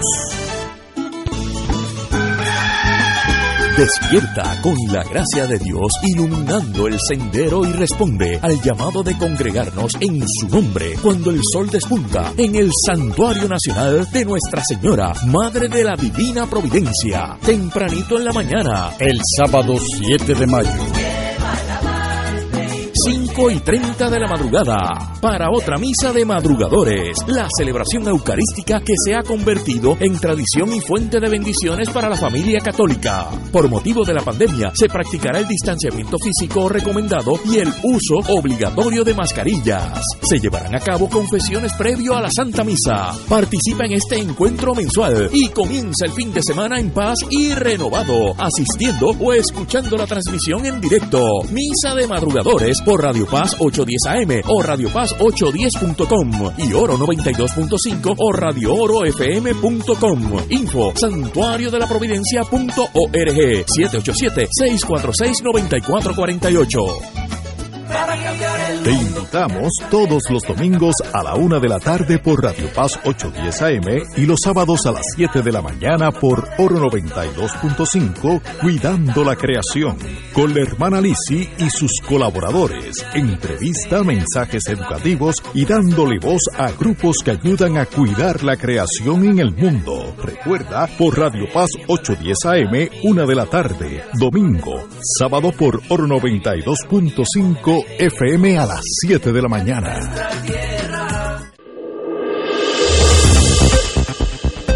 Y ahora continúa Fuego Cruzado. Oye, me acabo de enterar, porque se está excusando en unos minutos, que el doctor Julio Muriente Pérez, Y tú sabes que este es el único, uno de los pocos sitios donde alguien me dice doctor. Porque lo eres. Y, y me da, eso me da cosa. Me da eso de que me digan doctor. Digo, es cierto, hay un doctorado de por medio. Sí, pero- bueno, muchacho. Está bien, no hay problema. Si yo Mi- fuera mi- doctor, mi me llamarían su excelencia. mi, mamá se sentiría orgullosa. bueno, pero a las seis y media este señor se va de aquí, de del lado de nosotros, porque está presentando un libro que tiene una foto preciosa, la, la- la carátula. Eh, algunos de mis ensayos preferidos, 1979 al 21. Eh, y eso va a ser ahora mismo en eh, Casa Norberto. Casa Norberto, en, En Plaza de Plaza. las Américas. Ah, Háblame un poquito por encimita de este libro. La foto es excelente. Esa foto es en Chiapas, en una comunidad zapatista, Sí, sí, en una México. ocasión en México donde me tocó vivir una semana con campesinos que no hablaban español. Y que comían tostada, tortilla, café negro y habichuela de desayuno, almuerzo y comida. Vivían en una condición muy precaria. Eh, y sucede lo siguiente, uno desde mucho, desde hace mucho tiempo uno escribe, ¿no? Ensayos, artículos, ponencias, discursos, qué sé yo. Y de repente uno comienza a revisar todo ese material que uno va acumulando y uno dice, caramba, esto puede tener algún valor. Uno tiene, cuando uno lee a la distancia, ¿no? Lo que uno mismo ha escrito, cuando pasa el tiempo, como que se añeja, ¿no? Y uno puede valorar con mayor objetividad el, el valor o la, o la o lo contrario, ¿no? De un escrito. Y me puse a hacer una selección de aquellos ensayos. Buena publicación. Y entonces salieron, salieron 57 ensayos. El más antiguito de ellos fue un discurso que me tocó dar siendo estudiante en la Autónoma de México en el año 1979. Y lo interesante del caso es que ese, ese, ese discurso lo ofrecí, lo ofrecí, te voy a decir la fecha exacta, el 21 de junio del 79. ¿Quién iba a imaginar que el 19 de julio del mes siguiente iba a triunfar la revolución sandinista? Wow. Bueno, pues el primero de los trabajos que hay en este libro es ese y el último, o sea, el más reciente de todos, fue escrito hace muy poco tiempo, eh, cuando yo recordaba los sucesos del 11 de marzo del 71 en la Universidad de Puerto Rico, se cumplieron 50 años el año pasado, eh, y además, y yo participé como estudiante de todos aquellos procesos, terminé siendo estudia- estudiante expulsado, por eso estudié en México precisamente, en el año 71, pues sí, así es esto. Ahora Dando soy ca- candela desde la ah, soltar, este ahora- muchacho da ah, candela. Ahora soy catedrático de la universidad de la que fui expulsado, ¿viste? Eh, Como es la vida. Y entonces hay un trabajo que incluí que es un homenaje a Julián Assange, a quien están a punto de extraditar a Estados Ah, Unidos, sí. por cierto, y Ana Belén Montes, la puertorriqueña que sigue encarcelada y que deberá ser liberada en temprana fecha. Ya- mismo Dentro de sale. poco. De manera que este es el más reciente de los trabajos, eh, 57 ensayos de diversa naturaleza, de análisis internacional, de análisis nacional, de historia, de política, de geografía, y lo vamos a presentar esta noche en Casa Norberto dentro de Ah, media mismo. hora.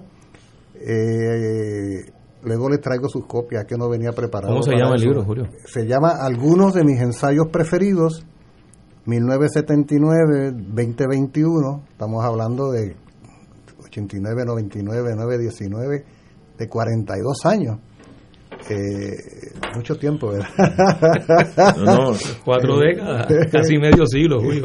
Casi como- medio siglo. Como yo soy una persona que padezco de ser demasiado de práctico, le mando un mensaje al FBI para no estar haciéndole una carpeta al pobre, al pobre compañero. Se compran el libro y ahí está Ahí toda su vida. Entonces- se economizan un montón de trabajo. Y en un acto, y en un acto básicamente de desafío, en un acto de desafío, las últimas páginas las dedico a 15 páginas de fotografía de todas aquellas personas, buena parte de las con las cuales yo me he vinculado en el trabajo internacional, en mi trabajo internacional. Aquí tienes las primeras imágenes, por ejemplo, te son reconocidos esos. Aquí está Chávez, Fidel Castro, eh, el Aizami de este, Venezuela. eh, Diosdado Cabello. Esto es un le digo, a- eh, esto le soy. la carpeta, le- eh, no, eh. Y eh, la- la, carpeta va a decir, véase el libro. Ya está. Y mira, y mira quién es el último. Ah, ya será eh, esa era buena persona. Sí, bueno, ese es el libro. Ay, pero excelente foto, Carlos Verón de Ahí- no, ahí tiene, Astrada. ahí de- tiene, ahí tiene 15, No, 15 tú- páginas de tú- fotos. Tú has estado dando bandazos, muchacho. Oye, no, es que te felicito por una vida llena de actividad. Qué bueno. El mundo debe estar lleno de gente Y como tú. La tranquilidad que nos dice, me tengo que ir ahorita porque voy a presentar mi libro. Como que, pero es tu libro. Yo pensé que él iba a la presentación del libro de otro autor y es mi libro. Y yo como que, wow. Fue así. Lo tenía calladito, no lo había dicho. Vamos a una pausa, amigos, y me regresamos. disculpan, con- no, me disculpan que tengo que... No, no, usted se tiene que ir, pero para una causa bien Le noble. descontamos, bueno, no se lo descontamos porque No, tiene de no, hoy, hoy está, hay una excepción. Señores, vamos a una pausa. Fuego Cruzado está contigo en todo Puerto Rico. Buscando regalos para madres, plantas para el jardín o antojitos dulces. No te pierdas el mercadillo empresarial de Cáritas de Puerto Rico. Sábado 23 de abril de 9 de la mañana a 3 de la tarde en la parroquia Santa Luisa de Merillac, Avenida Emiliano Paul, San Juan. Apoya a participantes de nuestro curso de microempresas y otras microempresas locales como parte de nuestro enfoque en desarrollo humano integral en beneficio de los más necesitados. Te esperamos. Buenos días familia. Es la casa a la que siempre puedes llegar sin invitación. A las 10 de la mañana, Judith Felicie es tu anfitriona para conversar sobre medicina, psiquiatría de niños y adolescentes, artes, derecho, valores y fe. Todos los días por Radio Paz 810 AM. Buenos días familia. Donde una conversación parece demasiado corta. Buenos días familia. De lunes a viernes por Radio Paz 810 AM. Como parte de la conducta ética que debe regular lo que piensa, hace y dice cada rotario antes de actuar, este debe plantearse lo siguiente. ¿Es la verdad? ¿Es equitativo para todos los interesados? ¿Crea buena voluntad y mejores amistades? ¿Es beneficioso para todos los interesados? Esta es la prueba cuádruple. Mensaje del Club Rotario de Río Piedras. Radio Paz te ofrece el mejor motivo para levantarte temprano y disfrutar el comienzo de un nuevo día de lunes a viernes con Enrique Liboy y Radio Paz en la mañana. La dosis perfecta de noticias, deportes y éxitos musicales de todos los tiempos, humor y curiosidades, calendario de actividades y tus peticiones musicales por el 787 300 4982 Conéctate con el 810 AM de lunes a viernes con Enrique Liboy y Radio Paz en la mañana. Escucha los sábados a las 5 de la tarde para servirte un programa del Colegio de Profesionales del Trabajo Social de Puerto Rico con los temas de interés a la comunidad. Recuerda, los sábados a las 5 de la tarde para servirte por Radio Paz 810. Si queremos un mejor país, debemos ayudar a destacar los valores cristianos que nos hacen mejores. Para llevar ese mensaje, Radio Paz 810 AM llevará a cabo un radiomaratón de recaudación del 2 al 6 de mayo. Juntos, guiados por el Espíritu, en el camino sinodal, haremos la diferencia. Oraremos en la Pascua por las intenciones de nuestros radioescuchas y las recaudaciones nos ayudarán a llevar el hermoso mensaje de nuestro Evangelio, proclamando la palabra de Dios a través de todo Puerto Rico. Esperamos tu llamada porque todo comienza con tu respaldo. Llama del 2 al 6 de mayo y sé generoso. Y como dice Juan 20, versículo 21, Jesús le volvió a decir, la paz esté con ustedes. Como el Padre me envió a mí, así los envío yo también.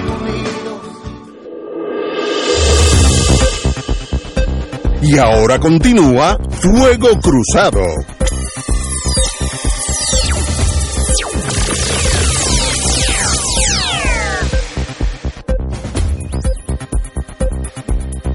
Regresamos, amigos y amigas, a Fuego Cruzado. Bueno, señores, eh, están mandando mensajes. Bueno, hay un caso que es viejísimo eh, y trágico, y es el Comité de Amigos y Familiares de Carlos Muñiz Varela. Hay una foto de él con su hijo, apenas de dos años por ahí, en aquella época, eh, hace 43 años, así que el hijo tendrá ahora 45 por ahí. Eh, deseo la mejor de la vida. Un arquitecto muy ¿Así? respetado y No sabía, Dito. excelente arquitecto. Eh, creció, creció sin padre innecesariamente. Este es un caso trágico de la Guerra Fría nuestra y está siempre subyugado por el secreto, la falta de información. El señor, eh, los últimos secretarios de justicia han abierto lo que se sabía en Puerto Rico, que es muy poco, pero el tran que sigue en los expedientes del FBI, que eso pues hasta ahora no, no, no ha surgido eh, todo la, la- el expediente de ese caso, eh, se está solicitando eh, por el amigo Raúl Álzaga Manresa, portavoz de este comité, que a través de justicia se solicite el FOIA, Freedom of Information Act, con una petición formal del gobierno de Puerto Rico a, a justicia a, a justicia federal a ver si autorizan esos. Yo creo que ya ha pasado tantas décadas 43 años to be exact que, que no veo por qué la secretividad yo entiendo hace 43 años entiendo la, la secretividad todos sabemos que eso fue un grupo de exiliados cubanos tenía estos nombres algo de la democracia algún montón de gente que venían envenenados de, de- del batistiano eh, y hicieron cosas buenas y malas, como todo en la vida. La, la agencia federal, la agencia central y el FBI utilizaba a algunos de estos señores para lo que se llama dirty job, los, trabajos más sucios en Venezuela, Perú, Argentina, etcétera, etcétera. Pero algunos, esto es mi sospecha, de aquí en adelante, de aquí en adelante es especulación. Mi sospecha es que algunos de estos señores que tuvieron este asesinato, de eso se saben, eh, ya de los cinco que había, ya han muerto dos o tres de, por edad, eh, pues estaban envueltos en otras cosas que pueden tener mucho más eh, importancia desde el punto de vista de seguridad o de, inteligencia de Estados Unidos. Entonces, por ley, ellos tienen que proteger esos, eso se llama sources, esas fuentes de información, por ley del Congreso la agencia central, si tú le hiciste un favor allá en Lima, Perú, ellos no pueden divulgar eso a nadie, punto. Eso es parte de, del, del, contrato que se hizo al forjar la agencia central. Lo mismo tiene el FBI, eso lo conozco menos. Eh, pero es una tragedia que esto siga así. Como tú dices, el hijo ya tiene es arquitecto, ya el mundo cambió y, dos o tres Y la hija, él, tuvo un hijo y una hija. No, no, este, desconocía eso. Sí. Este, da mucha pena porque es un, aquí hay una foto de él, me recuerdo esa época, eh, yo era parte de ese mundo entonces y me da mucha pena que todavía, que se sepa, yo no veo, a menos que haya alguien que todavía con vida, que fue crucial y hizo tal cosa en la vieja Praga y entonces hay que protegerlo, eso yo lo entiendo, pero eso se puede borrar, ellos usan a veces esa cosa de tachar las cosas que no que no sepan saber pero yo creo que ya es tiempo que salga a la, luz todo en la vida y, y, esos hijos, sobre todo, eh, la viuda, etcétera, pues que, que, vivan con ese conocimiento de qué pasó y quiénes fueron. Sí, sobre todo Ignacio, que, que se pueda revelar y sacar a flote toda la información para que no siga imponiéndose la impunidad. Eh, porque este caso como el de Santiago Marí Pesquera, también eh, son casos donde hubo un asesinato por razones políticas, hubo conspiración, hubo participación con Turbenio, no solo entre los que ejecutaron el asesinato, los, asesinos, eh, sino el aparato político y de gobierno que participó en, ambos asesinatos. Eh, yo conocí a Carlito Muñiz Varela, lo, conocí en, en Puerto Rico y después eh, tuvimos la oportunidad de compartir en el Festival Mundial de la Juventud y los Estudiantes en Cuba, que se celebró en el 1978, y luego que él sale del festival eh, es asesinado el año siguiente. Eh, y era un, joven que su motivo principal era la reunificación de la familia cubana. eso era lo que estaba planteando el grupo al cual pertenecía Calito Muñiz Varela y otros eh, compañeros y compañeras que, que se plantearon un proceso de reunificar esa familia este eh, tan, tan necesario, ¿verdad? Y, lo sigue siendo hoy eh, importantísimo ese proceso. Y contra eso había una oposición política de los sectores cubanos aliados a la dictadura de, Batista y luego aliados y alimentados y subvencionado por el gobierno de Estados Unidos. Eh, y el gobierno de Estados Unidos utilizó eh, grupos terroristas cubanos eh, para llevar a cabo este, este vil asesinato, como lo hicieron también con otros intentos de asesinato y asesinatos que ocurrieron en Puerto Rico. exacto, durante, durante esa época. lo que tú dices, Ignacio, es, un poco la, la explicación. El, es que a lo mejor queda alguien, tal vez queda alguien que, que participó y lo están protegiendo, pero además lo que están protegiendo es lo que eh, significa ese entramado, o sea, ese, ese eh, todo ese aparato eh, represivo y terrorista que se montó en esa época y que sobre todo desde el punto de vista de la política de Estados Unidos, la política de Estados Unidos todavía no ha podido superar la situación de Cuba.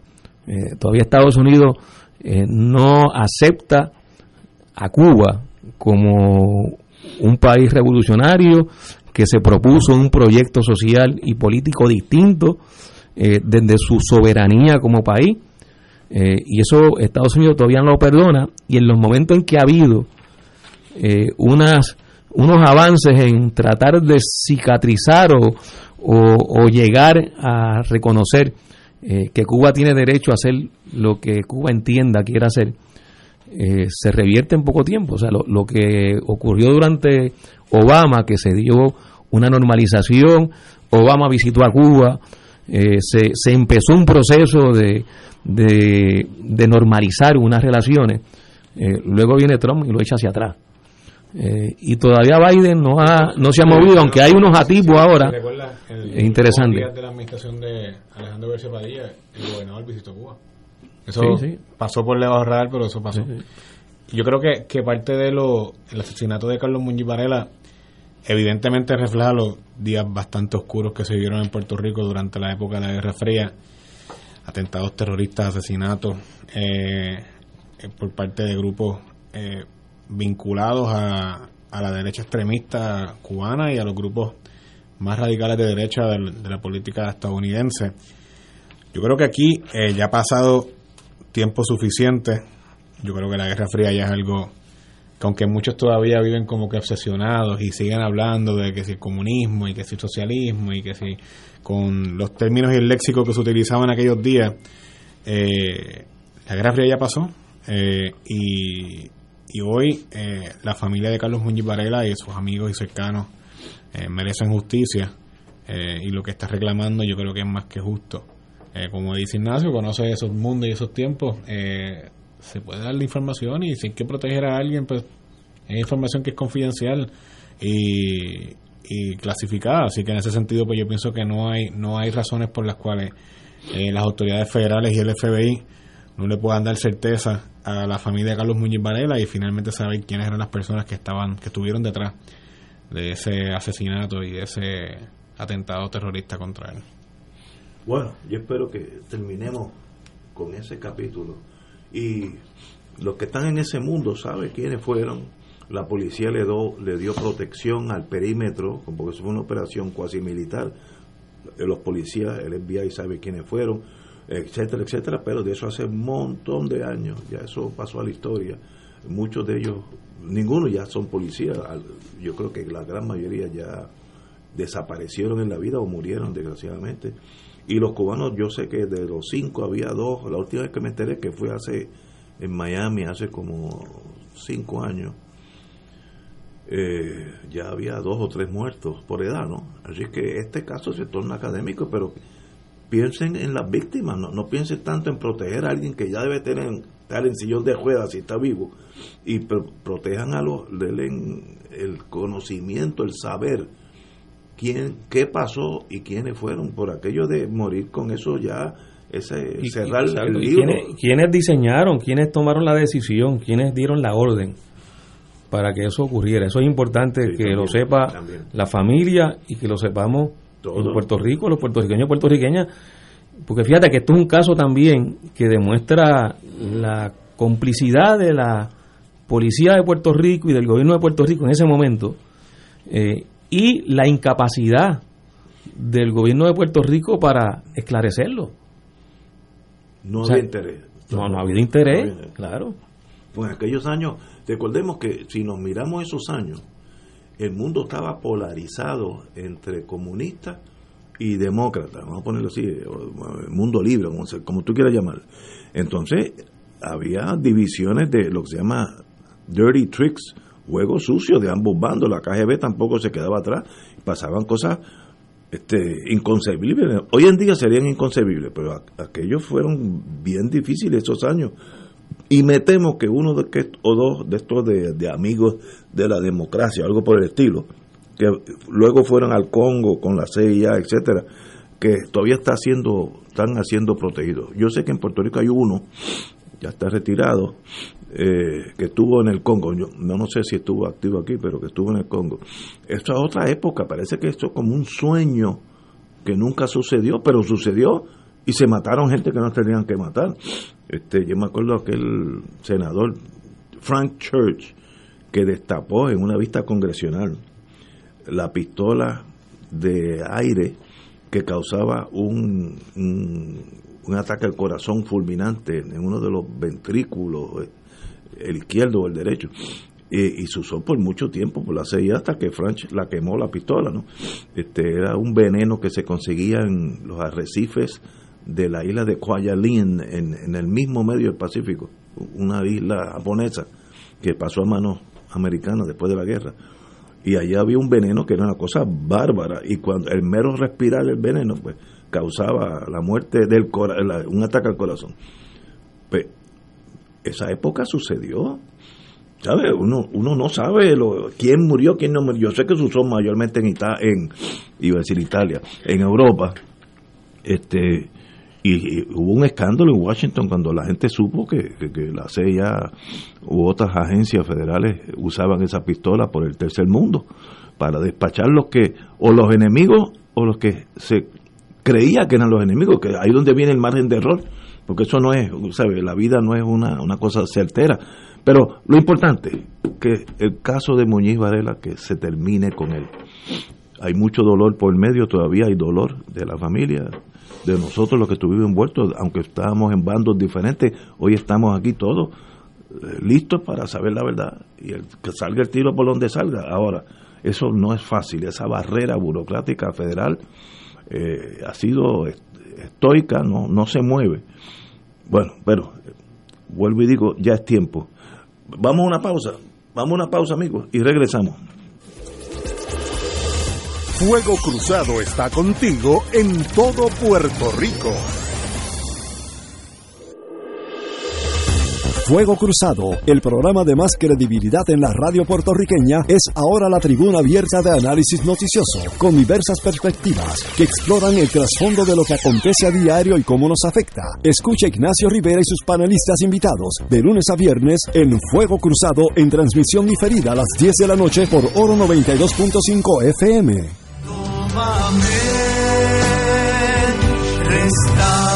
de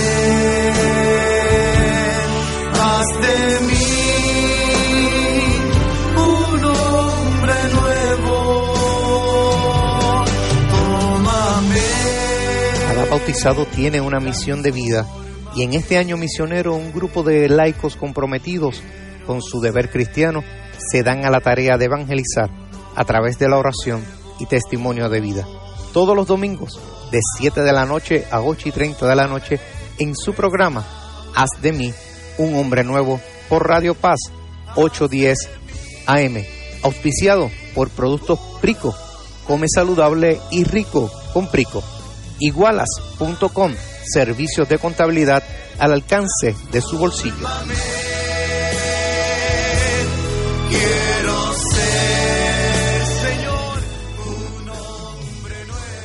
Todos los jueves Radio Paz y la Administración del Seguro Social te ofrecen un espacio informativo para orientarte y aclarar todas tus dudas sobre los derechos, requisitos y obligaciones para poder disfrutar de sus beneficios. Plantea tus preguntas por el 787-349-82 y conoce antes que nadie los detalles concernientes a cambios y nuevas regulaciones escuchando todo sobre seguro Seguro Social con Víctor Rodríguez. Los jueves a las 11 de la mañana por Radio Paz 810 AM.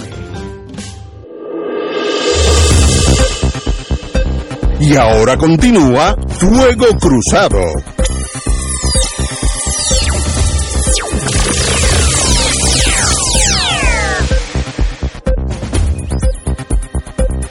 Oye, una noticia que puede ser de mucha valía para maestros o maestras que estén buscando otros horizontes.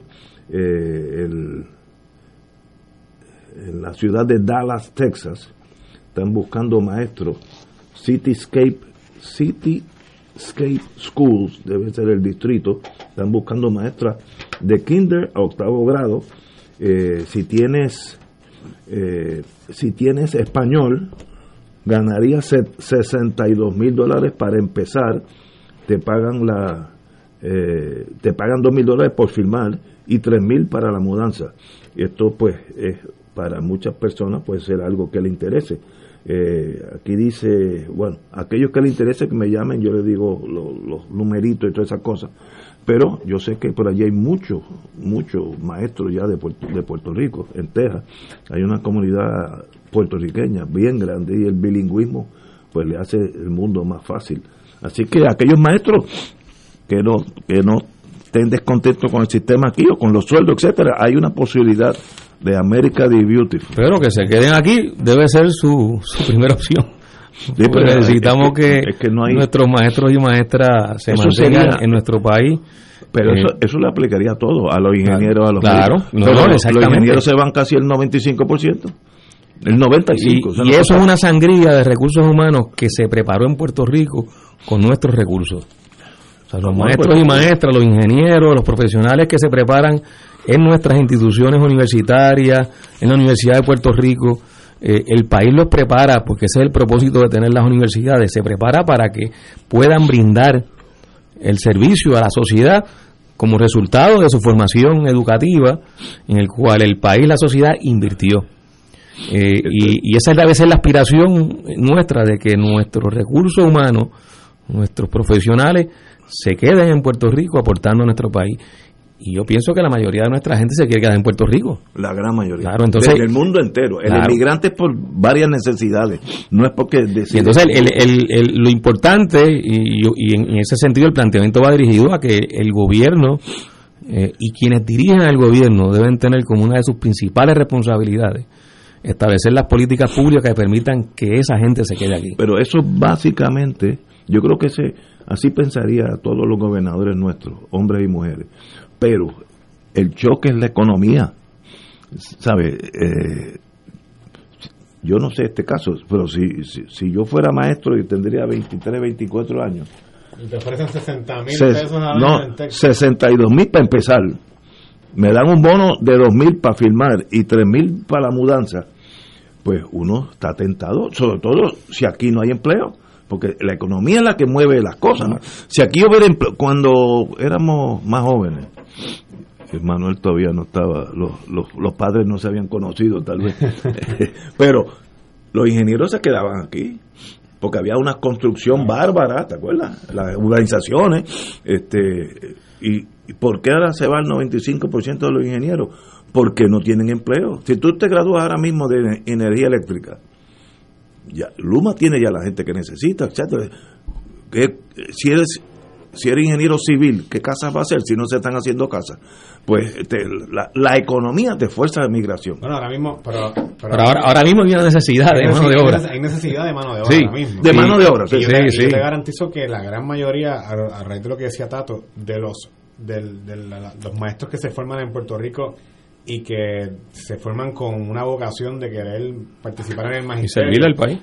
Quisieran quedarse en Puerto Sí, Rico, bueno. pero con ofertas tentadoras como esa, eh, lo que obligan es eh, a que el gobierno tenga que tomar medidas para mejorar y hacerle justicia salarial. Ya se le hizo un primer paso, pero no es suficiente porque la competencia, sobre todo en los Estados Unidos, en muchas jurisdicciones de los Estados Unidos, que a la capacidad que tenemos el pasaporte de los Estados Unidos, que podemos ir a cualquier parte a dar clases, y más si están, hay urgencia y necesidad de maestros que conozcan el español, pues naturalmente los maestros de Puerto Rico que nacen, eh, aprenden el español como primera lengua, pues lo van a, eh, es una oferta demasiado razonable para ellos. Pero ahí va la discusión de cómo nosotros tenemos que buscar la forma de mejorar y hacerle justicia salarial en muchas profesiones en Puerto Rico y sobre todo si nosotros tenemos un modelo como la Universidad de Puerto Rico y planteamos eh, la capacidad, o sea, yo te aseguro que si nosotros podemos eh, utilizar la universidad y brindar unas becas con la garantía de que esa de que ese estudiante que se forma en Puerto Rico y que utiliza esa beca le dedica sus primeros 5 o 8 años de profesión a Puerto Rico, pues yo creo que pudiese ser una alternativa que verdaderamente Como, como el internado para los médicos, que Claro, por lo menos un año claro, te tienen sí, que chupar aquí. Bueno, yo Porque creo que fíjate no debe ser uno nada más, Sí. debería ser un poquito Sí, más porque sí, una sí. profesión médica cuesta bastante. Muchísimo. Pues, Porque el, el asunto de los salarios, siempre hay que hacer la observación de que puede ser en términos absolutos más alto en Estados Unidos, pero no necesariamente vas a vivir mejor. O sea, Claro. el- el- el- hay una de serie, vida mucho el más costo alto. de vida, este, Los de hecho, federales de la exacto, estabilidad. Exacto. Y, y, y, y a la mayoría de nosotros nos gustaría vivir aquí, Bueno, tenemos la familia aquí. Claro. Yo, yo, yo discrepo del costo de vida. Si tú te mudas a Texas, el costo de vida es muy inferior al de aquí, muy inferior. Una cosa bárbara. Uno cuando va al supermercado uno se queda, espera, aquí hay algo malo. Sí, pero la renta es más alta que aquí. Este, no sé, la- en términos generales, le- el vivir en Austin, Texas, donde tengo un hijo, es más barato que aquí. En términos generales, ¿no? A- la- hay, hay que pagar IRS, pero nadie tiene que poner los La renta, en la el, escuela. el plan médico, a menos Claro. que el, el, el- el empleo te pague el plan médico, pero el plan médico ahí es mucho más alto, los, los costos de salud. El sistema médico en los Estados Unidos es mucho más caro. Sí, mu- muchísimo. Cinco veces más caro. Este, pero la gente emigra si hay guerra, problemas sociales serios, una guerra civil, pues ok, yo, o por razones económicas.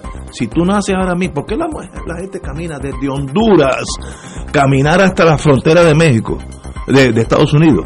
Eso es como de aquí a Miami a pie, a pie, mano. ¿Por qué? Porque no, no, no tienen opción en la vida, o, o eso se mueren.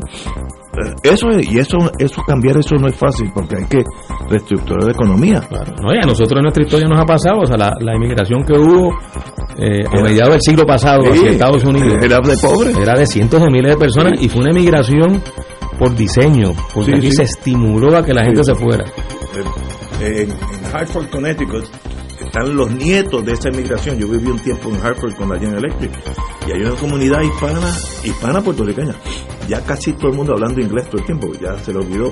Pero pero después, esa inmigración de gente que iban a recoger tabaco y... Iban a- a las plantaciones agrícolas. Eh, señores, tenemos que irnos. Ha sido un privilegio tenerlo ustedes dos aquí y al doctor Muriente, que ahora mismo está en Plaza Las Américas, en, en- en presentando su libro, eh, como en la Galería Norberto. Allí lo, lo- pueden comprar el libro y hablar con él ahora mismo, que ya, ya llegó. Se lo firma. Y, y lo firman de una vez. Señores, hasta mañana.